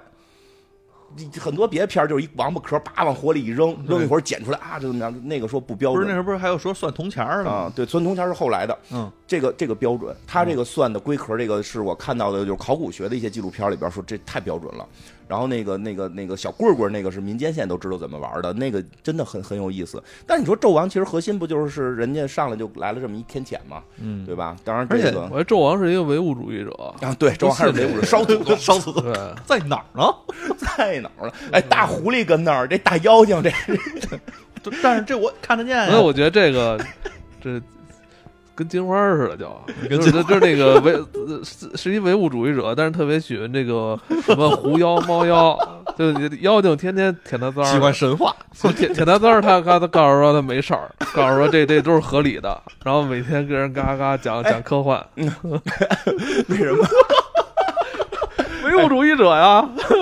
哎，再说一个挺有意思的，然后就信这个猫给他舔舔舔屁股病给舔好了。对啊，他觉得这是这是合理的，这是这这是是我合理的。打药啦，我打药啦，就猫打猫给你打哎我的呀打的药跟猫没关系哦哦哦。哎，他再说一个有意思的，其实这里边还改了一个点，特别好玩。那个把那个什么，把那个鸡蛋改没了，就是谁啊？周公旦。就是你看，哦他后来周公就旦提到了，就是说的武那个那个谁纣王就说，我有一个孩子还要杀我，嗯然后跟文王说嘛，说你有两个好儿子，指的一个是伯邑考，一个是姬发嘛。嗯实际上，周文王在小说里有多少个儿子呢？嗯，就是就多了去了，九十九个，嚯九十九个亲儿子，雷震子一个干儿子。对，嚯！所以很多人都提出了一个灵魂的拷问，老说纣王荒淫。 纣王在小说里边就是俩，有时候是一个。周文王九十九个，你给我解释解释谁荒淫，对吧？其实这个很有意思，这就牵扯到了一不是这可以理解，可以理解。嗯您想啊，一个天天在家里耕田，嗯，那晚上没事儿，这个是不哎是？哎，这个这个早晚的作息时哎我间跟你就说能找点事儿干嗯其。实这个是中国古代的一些想法了，因为这个片子是现代的，所以这个他给删删了儿子了嗯。删因为如果这个删儿这个儿子不删，现代人很难理解这俩人到底谁荒淫。 在中国古代，就是你生儿子这件事儿，嗯可以，就是你你发生这个两个人这个在睡觉生儿子这个可以。为什么说纣王是荒淫？这妲己也没生啊，你不是为了传传后代呀、你不是为呃，不以生孩子为目对的你的不这是以个，生孩子为，你是为了谈恋爱都是享生受啊 不是不以生孩子为目的的这个性交，对你这都是为了享受啊，这是做。不是耍流有氓有这种书有这我看那种考就是一些历史学家说说在清朝的时候还这样，什说么意思？啊清朝的时候皇帝进去跟娘娘睡觉超过五分钟外边会喊哦，太对对，我想想有这种说法，这个太监会喊催他快出来，你不能沉迷于这件事儿。你干这件事儿的目的是为了生孩子，是为了皇位有人继承。你是个不是机器，不是你在这儿爽，你要老去那不生的那个宫里边儿，你就有问题。你是个，就是这是中国古代的一种想法，而且还有什么呢？就是说那个，你看那个谁谁知道文王媳妇儿叫什么？没有，对吧？一般都不提。其实一会儿会讲到他媳妇儿叫什么，就大家一般都不提，因为不摄政啊。嗯，对吧？这妲己要要摄政啊，对吧？就是这是中国古代的错误想法啊，中国古代的错误想法。哎，所以我记得有一版那个《封神榜》特别有意思，都有妲己当女皇了，好像是那个港港台版的吧。电视剧当吧，电视剧版的那个就特有意思，妲己就跟着那些女女女女神仙们说，为什么女人不能当皇帝？好像是。 然后带着这个琵琶精，玉石琵琶精跟九啊头好像我琵琶记精我我有点印象不深，我记得好像跟哪吒他妈说来的，因为那里边哪吒他妈也是一个重要角色，我觉得特别有意思，那个也很有趣了。所以《封神榜》各种改无所谓啊，无所谓。其实通过各种改能看到各个时代的想法。嗯那个时代就是会觉得那个你生孩子这件事儿是可以的，但是你不生孩子光睡觉这事儿是不可以的，是古代的一种，我觉得跟现在比非常不先进的一种但是想妲法。己跟他能生得出来？扔不出物有这物种隔离，对呀、哎，但是说个有意思的事儿，文王到底有没有一百个儿子？他到底怎么能生出一百个儿子？可能是干 没有，实际上说历史上所查大概有十几个，就是但是作为那个时候差不作多为都作为王来讲，差不多这个数量嗯还正常，因为你比如说刘备的祖宗中山靖王之后，好像就中山靖王好像真上百了。啊，像康熙也三十多个，嗯对吧？就是这个这个，他这个就就就十来个，还算正常。但是为什么有个说法说他生了一百个呢？是因为《诗经》里边有关于文王的一些歌颂他的词，这种歌词，歌颂他生孩子。呃，对，因为那会儿会认为孩子多是好事儿嘛，哦尤其是男孩儿多是好事儿。这是这个哦现在、九十九个儿子，现对是儿子不是孩子，这是这是那会儿由于由于生产力不高，完全要看男性在田里种地才能够那个那个那个有收获，这这么一个状态下的一种想法，搁现在那怎么没有这个不合适啊医院咱就其实说找他做代言呢？搁现在这个是不合适的啊，这个嗯就是当时的想法，得得得正确。但是有了这么一首诗，诗里有一句话叫“大肆似徽阴，则百思难”。大肆褒姒的姒就是就是文王的媳妇儿，这叫嗯大肆啊。大肆思徽阴，就是说指的是他把自己的美德在往下传，然后他有一百个男孩儿。嗯当然说这个。因为是诗，就如同飞流直下三千尺，它没有三千尺，只是一个表达孩子生的比较多。然后，但比较有意思的是，大肆思徽阴，就是林徽因就是这俩字儿，哦林徽因就是这个徽因，这是婚姻是什么意思？声就是它其实是那个就是，尤其是那个音是声音的音，说嗯因为林徽因的同年代有一个人名字跟她特别像，她给改了，改成那个因为的因了，好嗯像是对吧？呃，什么意思呢？就是因为后边接的叫择百思难，就是说如果这个母亲，然后这个去传送这些美德，她又能生出一百个儿子，哦所以就是说她只不过是一个林徽因，就是一个文言文的那个林招娣，林招娣招娣儿。啊，不是老说生第一个是女儿，就是那会儿重男轻女嘛，就给起名叫招娣儿，就希望来个弟弟。说林徽因的名字其实是源自于这儿，基本也是招娣的意思。 就是能生一百个儿子。对，希望后头能，希望他的母亲能继续生儿子。 就是，其实这个是文王生百子的由来，是一个虚数，但是在。在这个叫什么，在这个武王伐纣这个评话里边，嗯，就没有没有那么多，就十个，是就生了十个。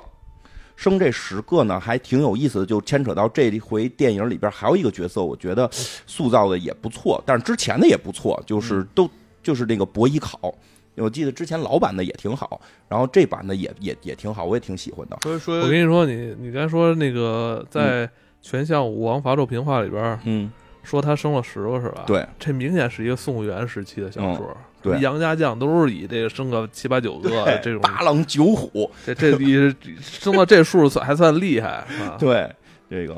看见在哪十个孩子叫什么？这十个孩子呢，在这个武王伐纣这个评话里边是有明确的记载名字的，嗯跟现在的我们看到的各个版本都不一样。这个这个武王伐纣这个版本应该是一个错误版本，但是我讲讲是很有意思的，嗯就是他的第一个儿子呢叫武王发，就是姬发激，发在其他版本里姬发都是二儿子。啊怎么怎么就直接变成武王发了？对对哦他就呃直接就是以他直这个接用那个之后的名字来命名的。哦明白武王发、周公旦、嗯千亿寻、万亿祥、百亿考，它里边不叫博弈考，叫百亿考哦，啊，就然后叫这个什么公公叔铎啊，不是关呃。管管叔铎、蔡叔先、什么唐叔正、梁叔季，然后曹叔文等十十人吧，这怎么最后全是输啊？哎，对，就是一般我们会认为叫伯仲书记，书是排第三， 对啊其实应该不是 啊，应该不是，书应该就是指的除了第一、第二后边的一部分，最后一个会叫记，嗯，最后一个会叫对记记，应该是什么呢？就是这个，呃只好像是去去地里边儿 扒粮食啊，就是那么一个意思，哦就是他负责这个事儿，所以他这个挺有意思的呢，把这个伯邑考改名叫百邑考，给嗯搁到了第五位。嗯他前头除了这个武王发、周公旦，还有其实周公旦也明显，就是他是周封的是公爵，叫对周公旦；武是这个武王，是他的谥谥号叫武王王，对对吧？然后千亿降就是封了一千个城，千亿亿是城的意思嘛，嗯，封了一千个城，那千千亿巡，万亿降，百亿考。千亿巡啊，就是我后来就觉得，哎，会不会伯邑考这个名字是来自于这个百邑考，是他的指他的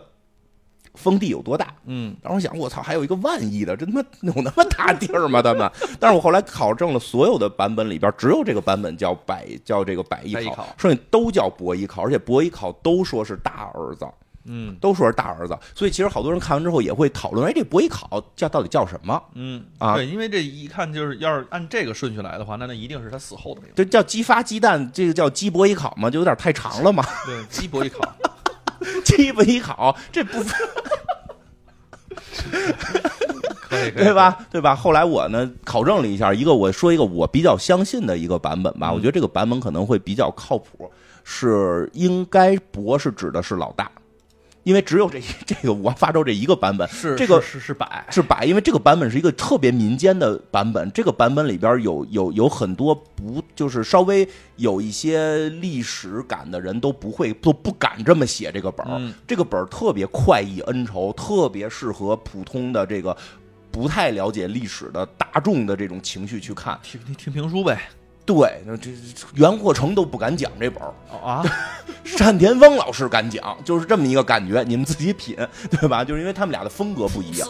哎，单田芳风格就是快意恩仇、大侠，对吧？那袁阔成老师要给你引经据典，给你讲逻辑，就就这俩人风格不一样。所以他这里边，我估计他看到了“博弈考”这个词儿的时候，他也懵，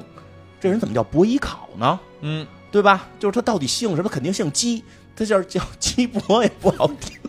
叫叫什么呢？就是所以他就说，哎，会不会是伯字儿是百？因为以前咱们不是有时候你一上口伯百念的差不多嘛，是不是百？他就是百亿考，这个人叫考，他有一百个城，那我再给他加上，再加上万亿祥、千亿巡，后边那个什么什么什么蔡书仙，蔡书仙就是实际是后来他封到蔡地蔡国的，书仙果啊对蔬美， 哎，对，蔡书仙，就像蔡书仙，蔡书仙也是他后来的名字。就是说，武王伐纣成功之后，这个这个兄弟给分封到了蔡地，在蔡地负责扒那儿的麦子，那儿的麦子归他。这个书好像是有这么个意思啊，在甲骨文我不是很确定，但就是说是蔡地的这个人。你看后来那个就是什么管、唐、梁、曹，都是地名儿，都是封到的，就是武王伐纣之后封到那儿的地名儿。那么就这么想的，他是公用过这种方式把伯邑考给改成了百邑考，改成了第五个孩子。嗯，但是呢，后来后来这个书就是应该是有一些这个文人介入了，嗯文人介入把他从。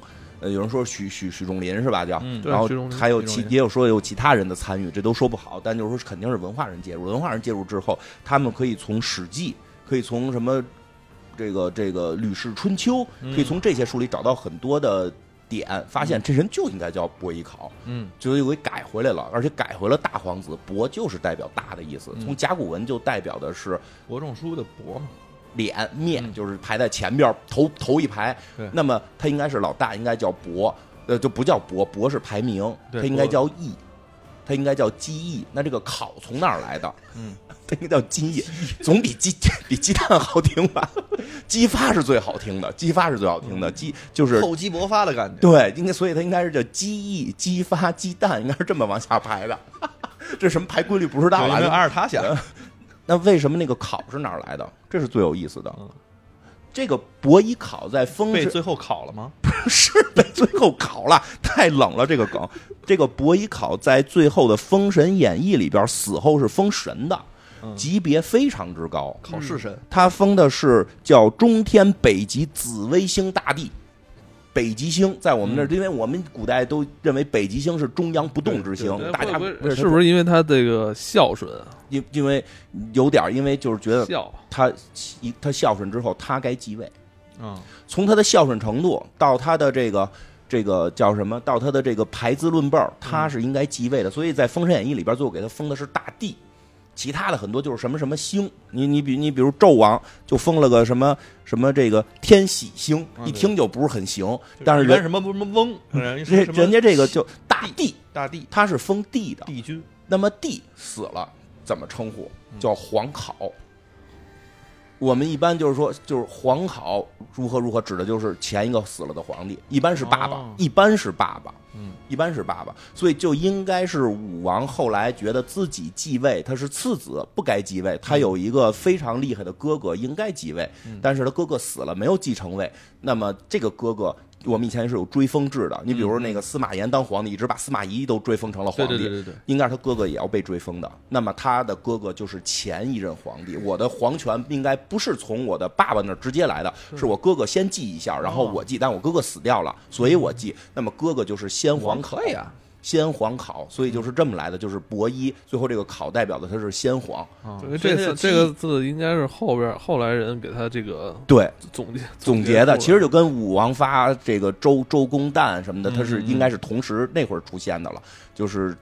武王伐纣之后才应该有的。但这个结构也应该不太一样，武王发啊，周公旦差不多都是前面是他的官儿，前面就是他的 title，后边是他的名字。所以这个嗯伯一考，因为考就是他他已经死了嘛，那个考代表他死嘛。这个伯一考应该是是是是嗯没在封，对那在当时是直接给不对直接给了一个这个皇就是皇先皇皇的先感觉皇的这么一个感觉，就是所以当时不应该叫伯邑考，但是无所谓。这也无所谓，我觉得没有必要那么考证，因为所有人看《封神榜》都管人家叫伯邑考，这时候你突然管这个人叫姬叫异叫姬异，大家可能就懵了，说嗯没错，知道就行了。知道就行电影又不是那个这个文文学那个探讨，哈扣都出来啊对了对，，我们就是给大家又讲不是史学，对，什么我们就给大家的讲怎么回事儿，但是大家不要去拿这事儿纠结，千万不就让让我拍，我也管人叫博弈考，我管人叫机翼就疯了，大家他妈这你是有一个电影里出现的一个谈资，对对对而且就是说，人之前都说过，说这个管武这个纣王到底叫什么？，对，就是也很多啊。你叫这应该叫什么？呃，这个应该它叫什么殷寿吧？这里边叫。对，这里叫音兽，有人说啊，那个兽就是咒，是发音不一样。然后也有人说它其实就是叫寿，叫子寿。嗯，也有人里边是但各种各样的我我个人是认为他应该叫那个天干地支的名字，因为他们嗯家祖上都叫那名字。嗯，然后那个呃最后再说说这个到底《封神演义》这个版本跟这个武王武王伐纣这个版本的核心区别。在对比全像《武王伐纣平话》跟《封神演义》的时候，我们可以看到，两者虽然都是讲述了商周更迭的历史事件，但叙事的角度和关注的角色存在明显差异。《封神演义》的主要角色是周武王和他的军师姜子牙，以及一系列神和仙人。书中以仙侠的方式描述了武王伐纣的过程，深深渗透着道教思想；而全像《武王伐纣平话》则更多的关注了纣王的太子殷郊以及他的救赎和反抗历程。对这部作品更加突出了个体在历史巨变中的角色和决定，表现了人性的复杂度和这个善恶之间的斗争。没错，所以这也是我很明确的认为，这回的《封神》的电影是用的武王伐纣的这个平话的本儿，而且我会觉得他在最后一部的时候，纣王会死在殷郊手里。殷郊别看这部死了，一定给复活了，啊，是都裹成木乃伊了。一定会复活。复活之后，他将会用大斧子把他爸爸砍死。这个就是他现在就是在戏里边已经断头了已，经断头了，他应该会复活，然后会然拿后大斧子嗯学学学仙法去了。对，而且用要用斧子，因为我看到纣王一直在用斧子，纣王一直在用斧子，因为在这个评话里边特意强调了他哎人说有不斧子用。叫月嘛，啊，这是越越越是叫越是，咱不那么讲究行吗？那再我再解释越就是大斧子，大长把斧子啊，对就是因为在在这个武王伐纣平话里边，最后殷郊得到了一个宝物，叫破纣斧，就是专听着就是能砍死纣王的东西。破纣斧， 听着就是能砍死纣王的东西，所以我估计这个版本在第三部殷郊会回来弑父啊。然后呢，我先说在这戏里边，那个殷郊一就是在那场戏，不嗯是说那个什么他要。他要替他，他要称王，替他爸受死嘛对那句话说，其实真的很敏感，就感觉像那个公司里边儿这个老板在那儿了， 然后你说、哎我应该当老板，这事儿我来承担，就是特别那，就是明显对感觉这话就是说的特别不合时宜。 对，是也的，难怪啊他说得我妈当时都懵了。纣纣王要干他但是殷郊是就愣吧，殷郊比较不是，愣你看他妈还跟他说呢，你这话说的不对时候啊。那你就对吧？那殷郊是太岁神，啊，是执年太岁就是这么个狠货， 对不对？执年真的啊就是在《封神榜》里，最后这个殷郊是是是这个执年太岁。嗯我们一说谁谁谁，哎，今年你犯太岁啊，嗯对吧？拜拜去，犯太岁就是犯他，他是执是吗年太岁，是的，是嗯是的，我不是给你看吗？我今年就就是你就犯他呢，你赶紧得所以我今年一直一定得低调晚。上你也拿那绳儿像殷教授给自己绑起来就好了。 哎，这两个先说这两个本儿啊，就是有一种说法，就是认为有人就是开始有有很多朋友可能不知道有《武王伐纣》这个本儿，会觉得《封神榜》挺好的，嗯对吧？当知道了之后，就会很惊讶，说：“我操，这不就是一个就是一个搬运嘛，对吧？这就是这不就是抄袭嘛？而且《封神》《封神演义》的这个小说有一个巨大的诟病，就是说写的特别次，就是啊说对一流的设定，说一流设定二就五说行文是有问题的，嗯，咱实话实说，行文是没有那个那 那几大名著那好可，但是我觉得故事设定确实太精彩了。它的行文里有一个最大的诟病，这个诟病我倒觉得不能说是错，但确实可能能有更好的展现手法，是什么呢？就是重复，嗯重复就有一种猛一看的时候有一种在骗稿费的感觉。就是同样的剧情发生了又一遍，一遍又一遍，破阵一个阵的破法儿一模一样，破十遍，就这就是。然后扩扩人物，扩人物本来有一个费仲，就是《武王伐纣》里边有一个大奸臣叫费仲，改成费仲游魂。费正游魂。每次提费仲时必然写成游魂，但是干的事儿跟《武王伐纣》里一个人干的事儿是一样的。而且俩人一块儿干，俩人一块儿干。然后有的时候这个纣王一说话说的那个，比如说武王伐纣的本儿里就是说非仲如何回答，然后武王不是那个纣王如何说，非仲如何说，纣王如何说，它里边儿变成纣王如何说，非仲如何说，纣王如何说，游魂如何说。 就哎，就有充满着一种要骗稿费的感觉，包括殷郊被扩成了两个人，殷郊和殷红被扩成两个人。但说实话，就是你去细读的时候，你会觉得它扩的挺有意义的，啊，这非正游魂有意义吗？非常有意义。嗯，因为当纣王说了一些，就是这个费仲提出了一堆屁话的一些狗屎策略，其实就是陷害忠良的策略的时候，纣王犹豫了，说这事儿靠谱吗？如果这个时候费仲还去说这事儿靠谱，毫无力度，这时候就有一游魂过来，哎哦，靠谱！你体会一下，就是这个在改书的时候，这个人实际上，徐如果说是徐仲林的话，他是有想法的，嗯，他知道如果是简单的，就是像《武王伐纣》这个版本里，就是一对一，一个奸臣毁不了一个朝廷，是他往往是多奸臣互相捧。啊您那边应该还有比干这样的呢，比干那样，就包括这个这个版电影版本里边，忠臣死了谁？只有比干吧，对，只有比干。比干抛信这段确实跟原著差距太大，差距太大，稍微有点让我们不太好接受。他怎么就疯了，把自己的心掏出来？对，而且也没考啊，哎，对，我他那个掏出来之后还活了好长时间。啊对，实际在原著里边是妲己要害他，是因为要他吃他的心嘛，就是在那个《武王伐纣》里边也杀的人不多，其实就是比干这个抛心是很重的一场，是因为比干跟妲己有私人恩怨，啊，对，对吧？是有私人恩怨，就是对，我觉得他们俩有那种宫斗的东西在里边。对，是因为因为就是这个这个王伐纣版本里好像是这个谁，这个比干。比干破坏过这个，就是烧过这个妲己的家。其实，在那个《封神演义》里边就改成了，也是烧了他家，而且给他的胡子胡孙都胡孙都呢烧了烧没了，对对对等于是把妲己的嗯儿孙全烧死了。对所以妲己极恨他，就骗就就想办法骗纣王，让说得了绝症要吃这个心，就是他才去抛心。而姜子牙给了他符，因为他是个他是一个普通人，他抛了心就死了，不能说嗯话嘛不能就抛了心肯定死，所以给了姜子牙之前是给过他一个符的，他是贴着这个符才保证他不死。但是最后有人点出来了，人无心就得死啊，就死了，就是 说就是卖无心菜的，对吧？就是啊到卖到城空门心口菜的嗯看见一个卖无心菜的，他问这个无心这个菜能吃吗？他说菜无心能吃，人无心就死啊啊就死了，就是这这这个挺挺有意思的小故事，但这里边给他简化了 嘛，简化了，但实际。但实际在《封神演义》里边，死的可不是光他一个人，那这多了去了，死的非常多，而且死的非常有有技术含量。就是妲己明显是要迫害这个国家，他知道该从哪个人先杀。嗯这这个这个，我觉得我我跟艾文商量说，我们是不是做一个原文那个《封神榜》原著的解读，做个付费，讲讲这酷刑，讲讲这个啊，这个这今儿这就不说了。如果大家有兴趣，我们去讲那个《封神榜》殷原商著十的大酷刑，一哎，对原著的时候可以可以讲，它那个技特别有技术含量。但是说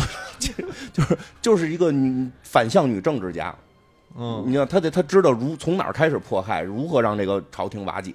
嗯，然后说回来说这个这个这两本书的一个核心区别就是《封神榜》讲的是封神，嗯武王伐纣》讲的是武王伐纣，嗯，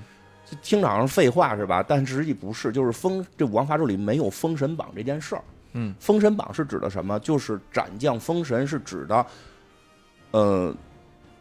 玉皇大帝、昊天上帝，嗯他那块儿缺职位，嗯，缺职位，想让一些人来他这块儿上班儿。嗯他一个人管理整个宇宙管不过来。找了一招聘猎头公司，也不是，他挺有意思，他上来就先找了这个说，哎，那天底下谁厉害？说天底下玉虚宫的神仙厉害对，他就直接去找到了元始天尊，说你能不能让你这儿的十二个徒弟到我这儿上班来？是从这么一个事儿引起来的。那那这个事儿呢，那元始天尊不太乐意，说我这十二个都是大罗金仙，就就就就要要要练成这种大道的，要成为大罗金仙，都头上有三花聚顶，五气朝元，不想去你那儿上班。上班这个事儿，因为就是大家猛一听《封神榜》都觉得好事儿啊，哦，你你你你能当神当神了？其实，在《封神榜》里，当神不是一个好事儿。那个班儿他不能休息一辈子，一辈子，这一辈子是你无还限时间长，你还不死，快死了给你个蟠桃，你以为给你蟠桃是好事儿吗？就跟我那个那个我我工作的第一个导师跟我说的似的，我说你有人参果蟠桃你想吃吗？能活四万七千年，他说加四万七千年班儿吗？ 这帮神就是要加四万七千年班儿的就，是零零七，对吧？其实它对标你对标《西游记》里边那龙王爷，嗯少下几滴雨给你宰了。哎呦，这事儿比当神就比当那个就是比跟着他元始天尊修仙可差远了吧？是咱们都有个说法嘛，叫快乐似神仙呀，我欲成仙，快乐齐天呀。你干嘛哎呀？你当仙，你快乐齐天；你当神，你就是上班儿嗯，对吧？所以其实元始天尊不太乐意，就是他不太乐意让自己这底底下这几个弟子去那块儿上这个班儿。嗯而且再有一个，你我他们去你那儿上班了，他们归谁？归你啊，就是归玉，就归玉帝了，或者归昊天上帝了，对啊，不再是我的人了，他有嗯编制了。而且这样的话，你玉帝不就跟我拉平了吗？是我是谁？元始天尊嗯，元始天尊，元始天尊说一下，从道教来讲是冬至是祭拜他的日子，嗯，基本上就是圣诞节前后，冬至拜元始天尊，所以大家不想过圣诞，可以那一天过元始天尊的祭拜日嗯。他据说是正月初一出生，为什么？因为他是盘古，啊是，就有种说法说他是盘古，元始天尊就是盘古，对，说是但是从这个也是后来找吧的嗯，就是反正现在有些书就就是他那个扮相啊，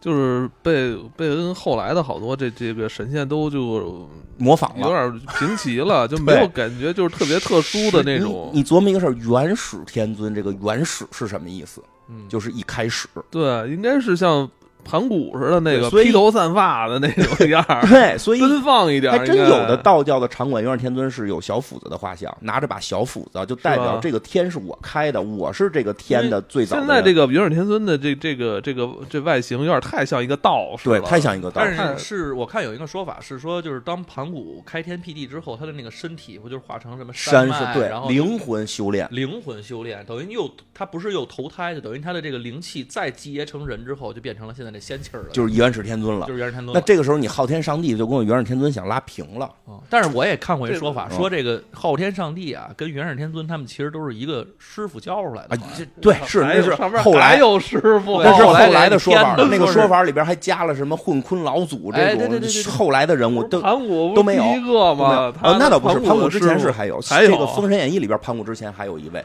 那个红军嘛，哎红军老啊祖。那为什么这个这这这戏里为什么那个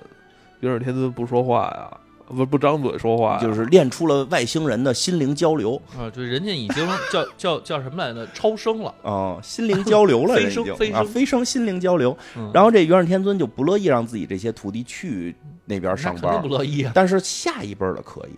哦，就等于师师孙辈儿，师孙辈儿的有修炼不太行的，可以去那儿上班。哎讲好好好像也也有讲讲对，这个这付费节目讲过，今儿就提一句。然后呢，所以他就怎么着呢？就跟就跟剩下的几个大神仙，嗯就是元始天尊、太上老君、通天教主，可能还带着可能什么昊天上帝、女娲娘娘、嗯啊，这些人他们一块儿传说的，那就是让。咱们定谁上去当神仙？说我这十二个不去，但是咱也不能说对昊天上帝说的人给我下了这个说法，我不能驳人面儿，那我就去三百三百多个人，三三百六十五个人， 365三百六十五个人最去后他多那儿收了几个嘛。去他那一块儿上班儿，但是这三百六十五人不能是我这十二个人，哦，所以说咱们就挑挑了之后呢，就写在了《封神榜》上，对写嗯在了《封神榜》上，说这个时候就是王伐纣的故事都没开始呢，这个这个故事虽然是从武王发胄开始，它这个时间线是这个在前。说这说之后呢，武王会发咒，武王发咒中死的人就可以上天成成成仙成神了。也是写在上面了吧？但是都写好了，嗯就谁死是写好的，这就是命运。不是，这我记得《封神榜》里面是有这样说，你那个榜上有你名儿，哦谁谁谁杀了你，你别出去。 对，是的，是的。经常后来就是说说榜上可有你名儿，师傅说谁出门就有谁名儿，你出不出去，嗯对吧？就是所以其实对于对于通天教主那边也好，元始天尊这边也好，他们的人不太想上榜，嗯，并不太想当去那边但上是班但儿是不嗯知道已经内定了。啊，但实际内定了是这么一个事儿，所以在整个过程中就特别拧，嗯就大家会去看到的时候，就是动不动就是说这封神榜怎样怎样，就是你你的命已经定了，你就要上天当当神，嗯你跟命运抗争就特徒劳，嗯，就然后包括就是这个里边写的呢，当然是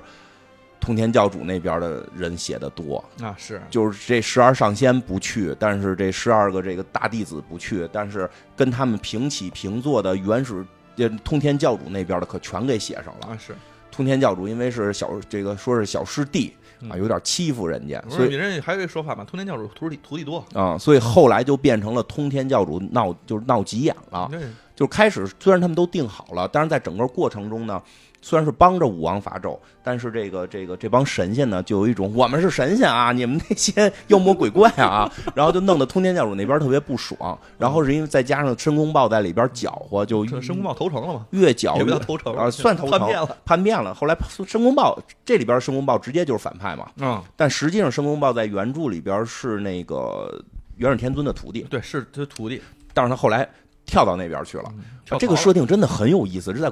哎呀，就是这个这个这个申公豹的设定，我真的在很多古典名中我我没有见过这这么事儿妈的人，就是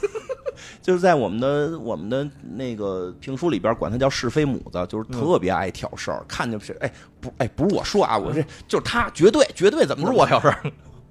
啊什么我觉得那个申公豹这角色，嗯，就在这部戏里边嗯儿，感觉有点受前之前几部动画片儿里边儿申公豹对影响了，哦对。没错，这个是，其实申公豹太这个，申公就是怎么说，有点二次元了。 而且还我觉致得敬，这个还老致敬。道友请留步啊，这都是申公豹的这个在原来那个版本里边的一些至理名言，嗯但是原著里边好像没有这句。嗯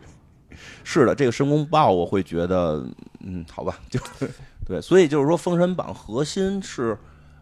并不是武王伐纣的故事，武王伐纣好像是四万字吧，嗯，这个《封神演义》七十万字，哦那就他把整嗯扩的有个点忒多了。嗯整个封神的故事都是在原本里没有的，所以封神就是大家一听就是一说封神，其实我们真的直观会反应不是武王伐纣嗯，啊，可能就是说没看过封神的会反映到武王伐纣，有看过封神的其实反应都是神仙打架，嗯神仙之间耍混蛋，嗯神仙之间撂脏话，哦神神仙之间不行了开始超人脉、超大哥、超师傅，嗯然后耍耍混球，就是我们很想看那个，然后。马人儿嘛，对，就开始骂人，这边叭叭叭骂，那边叭叭叭骂，然后开始对骂，你怎么怎么着，你怎么怎么着，对吧？你封神榜上有名儿，是吧？ 都是应该是王朗跟诸葛亮那感觉。对对对，我就没见过如此厚颜。对，真的是对吧？就是这样，会会会是这种感觉。然后呢，哎这个对是《封神演义》嗯，王伐纣呢，王伐纣就没有这些事儿，神仙就是纯纯的纣王是个大坏蛋，嗯然后那个殷郊要复仇，然后嗯到故事的中间，武王才出现，哎武王找到诸葛亮，不是找不是武王，武王找到姜子牙，嗯这部戏里其实呃也还有一些角色没出现啊哦，谁是不是？然后黄飞虎哦啊，都这个全删了，我估计这条线他全删了。黄飞虎这么这他删掉这了这，些得力干将，应该会不会在二三部？应该不会，嗯我觉得全不会了，就全删。我的感觉是被删没了。 我不知道啊，这个这个有等于他确实靠他就用质子团来充对当他的这个主主力将领了，是的，吧？其实原来是这个黄飞虎，黄飞虎啊对这文仲还有。对吧？嗯文仲还有，其实因为黄飞虎到后期的作用就是负责给观众讲解，就是在《封神演义》里边，打黄飞嗯打虎不了了吗黄飞虎的后期作用就是那边来一个将，我介绍一下啊，原来这是我的手下，他会什么技能？ 武王伐纣这个里边核心是殷郊嘛，嗯其实殷郊也挺有意思的，历史上可能没有殷郊，就是没有什么正史里记录过殷郊。嗯殷郊这个名字可能是哪儿来的？有一个特别有趣的考证，嗯，说可能是来自于《吕氏春秋》，因为《吕氏春秋》里边儿，应该是《吕氏春秋》里边儿记载武王伐纣的故事，到最后的时候是这么记载的：说到甲子至殷郊，殷以先臣矣，至呃至殷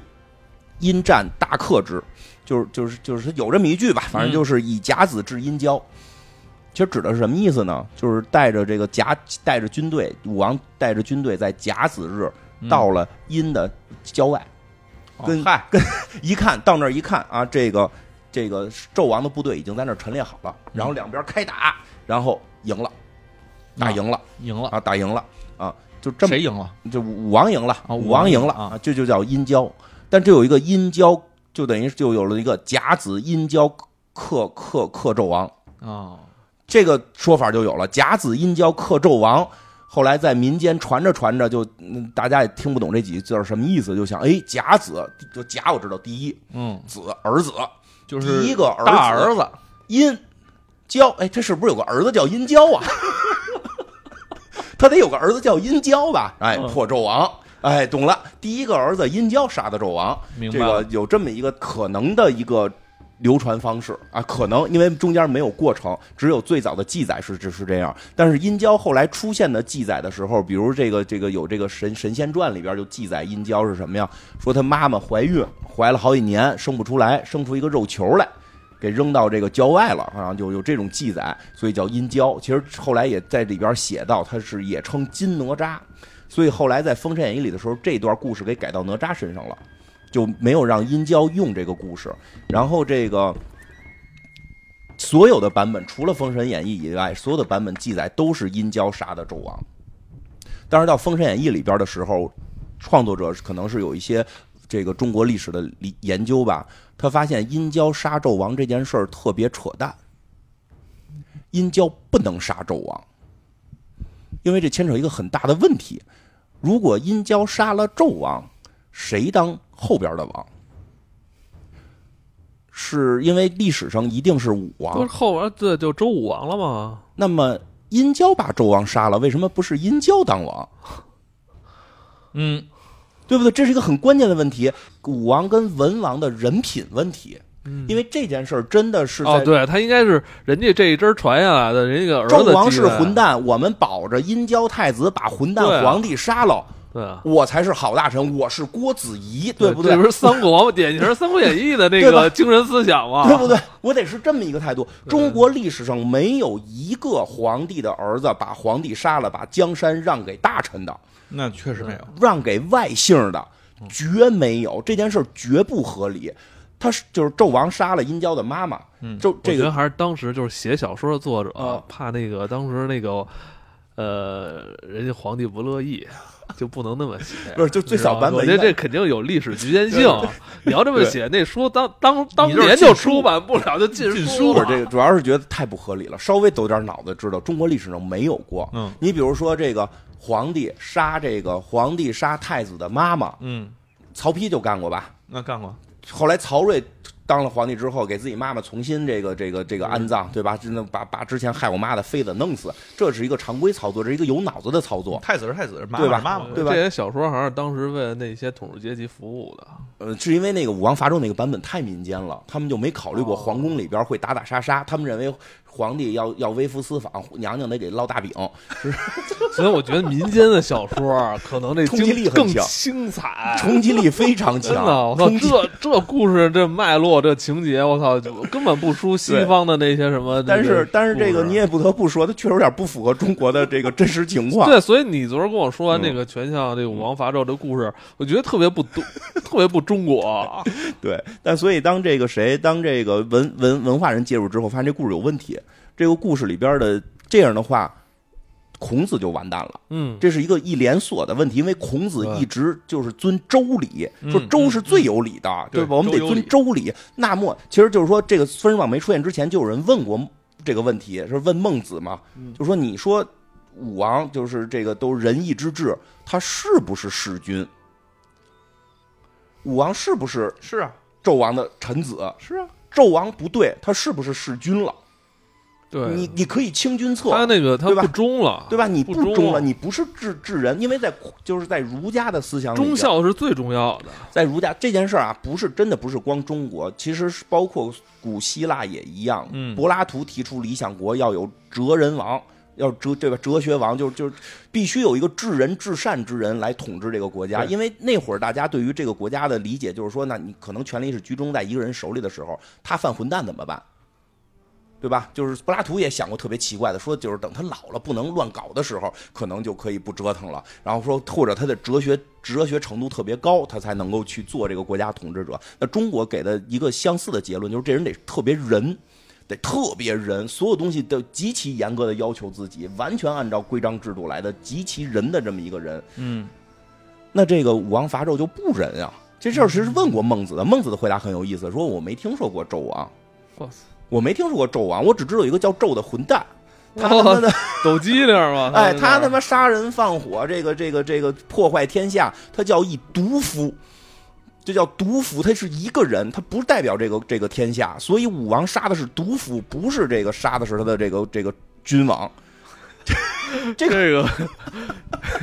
这是个诡辩，这个逻辑是一直是存在，一直停留在中国儒学底层的一个问题，所以在《封这神是他榜》们回回避的问题。很回避这个问题。所以你看，在《封神》这个王伐纣这民间的版本的时候，我操，那那个文王反了。不行，咱反了，有点跟这电影里似的，咱就反了，他不对，咱反了。但是到了武王伐，但是到了这个《封神演义》里的时候就变了，就咱不能反，咱不能反，就是看着会婆婆妈妈，看着特别婆婆妈妈。然后这个，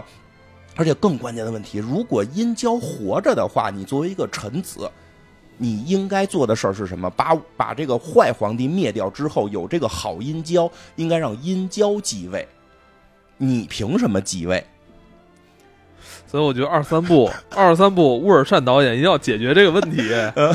他应该很可能用一个方式，就是殷郊殷郊也死死了了。哎，他现在是死的，跟他他爸复活、哦复杀完之后，他灵魂回去了，完成心愿。但我觉得他他是以僵尸形，态出现，但我觉得他跟那个武王肯定还会有有一段那个对，就对是话。天下传给你了，哦我没有后代，我我是已个经我死是了活死人，对，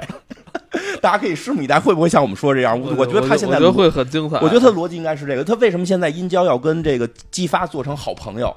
嗯，做成好朋友，就是最后是是是殷郊要把位传给他，是我已经是一个活死人了，我没办法继承了，但我还要把我的父亲杀掉。很可能是最后他灵光出现，然后那个以灵魂形式杀死他爹，然后把位传给这个姬 发，用这个方式来解决。哎，而且这部戏我觉得特奇怪，就是哪这殷郊已经都被斩脑袋了，啊但是这帮人好像已经预知了未来一样，就是一定要带走他的尸体。， 对，就是能治，能 治。就是算出来了，他就得 杀，就玉他虚得宫杀，，玉虚宫什么治不了？就是确实死了的也能治，在《封神演义》里死了嗯是这可以也是治回来的。只只有只有魂儿的都能治。所以在所以在《封神演义》里边，殷郊就变成了下山之后，就是前头都一样，被皇帝迫害，他要杀妲己等等的。当然，最后从从玉就是从昆仑山，其实不是昆仑山了，就是从这个玉这个玉虚宫这个门派下山之后，他他哥俩嘛，弟弟先被申公豹给说反了。然后哥后来被杀了，哥哥下山之后发现弟弟被这帮神仙杀了，就急眼了，就是说，就是你杀我爹行，我弟弟你为什么杀我弟弟，对吧？我弟弟要要帮助爹也不是大错，所以他弟就是他哥哥殷郊也反了，所以在武王伐纣的故事里边，殷郊、殷红这两个角色成为了本来是正义的，后来又跳返回纣王这个阵营。但是那段故事我记得之前付费讲过，特别精彩，可歌可泣。一个就是就是你你真觉得他们俩死的有点冤。死的有点冤，而且这个殷郊死后封为太岁也还算可以了。嗯那个弟弟比较惨，就是一个什么什么星啊，级别不高，啊、这个也可以了，也可以了，可以了嗯可以了。但是这就是他为什么这么改，是这个原因。这样的话才能让武王伐纣合理，是，要不然武王伐纣极其不合理。哎，还是那个最后咱们说说彩蛋，我觉得彩蛋还挺挺精彩的啊，啊。彩蛋是很，嗯。嗯很多人都说彩蛋是全这个全片最精华的地方，确实是，确实是因为这个片儿在刚上映的时候，其实你知道的，就是在这这个电影最后大决战的时候，我觉得，呃，好像嗯没有那么强烈，就是它更多的场是面情绪冲突、一般是咱们想期待那个场面。场面是吧？有那个两个最重要的角色要要碰撞一下嗯对，但这里边感觉就是跟跟两个大大手办 打了一下啊，对就对对没，但是那个结尾那个彩蛋比较彩蛋一出现，挺澎湃的，对，啊挺就是期待的。文太师回来了嗯，啊！关键是一个是邓婵玉啊，很多人哎喜说欢这种个说那个去平定北海去了，对其实是打这个山东一带，是打山东一带，孔子的老家。 嗯，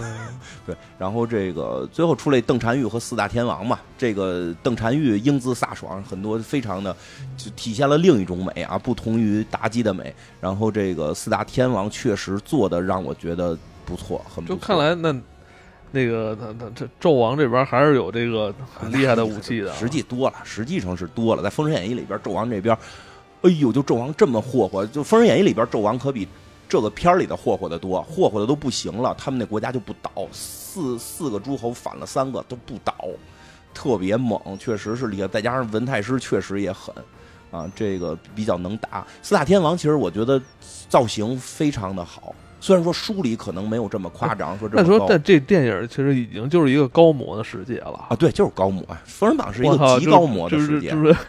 肉身没有任何意义，就是战士永远不可能碰到。因为我觉得这个特别过瘾，嗯他不用说去解释什么，哇，怎么会有什么神仙出现？不解释就是有，就是有特 别好，对那个四大天王，当时我当时其实挺有意思的，当时片儿彩蛋已经在网上流传出来之后，那个我当时不是没没没看它嘛，然后但是我当时在看庙嘛，正好在那庙里边就有四大天王，因为一般去到佛教庙里都有这四大天王嘛，这个这四大天王我看的时候。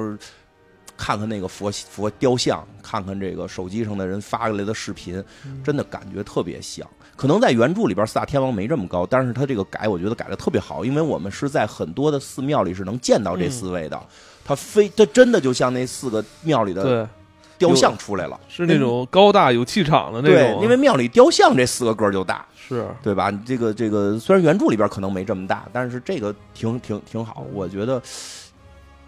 很多人期待第二部嘛，我其实也挺期待。我已经就是说我期待就是剧情无所谓了，咱们打对起来吧，对，我们就是要看一部奇幻大作嘛。对对对，快点打起来。对，《封神》这部电影成功的将古老的神话故事与现代电影技术相结合，打造出一部视觉效果惊艳、情节引人入胜的史诗巨制。电影的视觉效果令人惊叹，电影中的特效细致入微，充满了华美和壮观。在丰富的色彩和壮丽的布景下，观众仿佛真的步入了那个充满神秘与魔法的古代世界。通过高潮迭起的情节和生动的人物刻画，展现了人性的光辉与黑暗，对信念、勇气和牺牲等主题进行了深入的探讨。这种精彩的故事叙述和角色塑造，使观众在观看的同时深受震撼与思考，展现了中国文化的博大精深和独特魅力，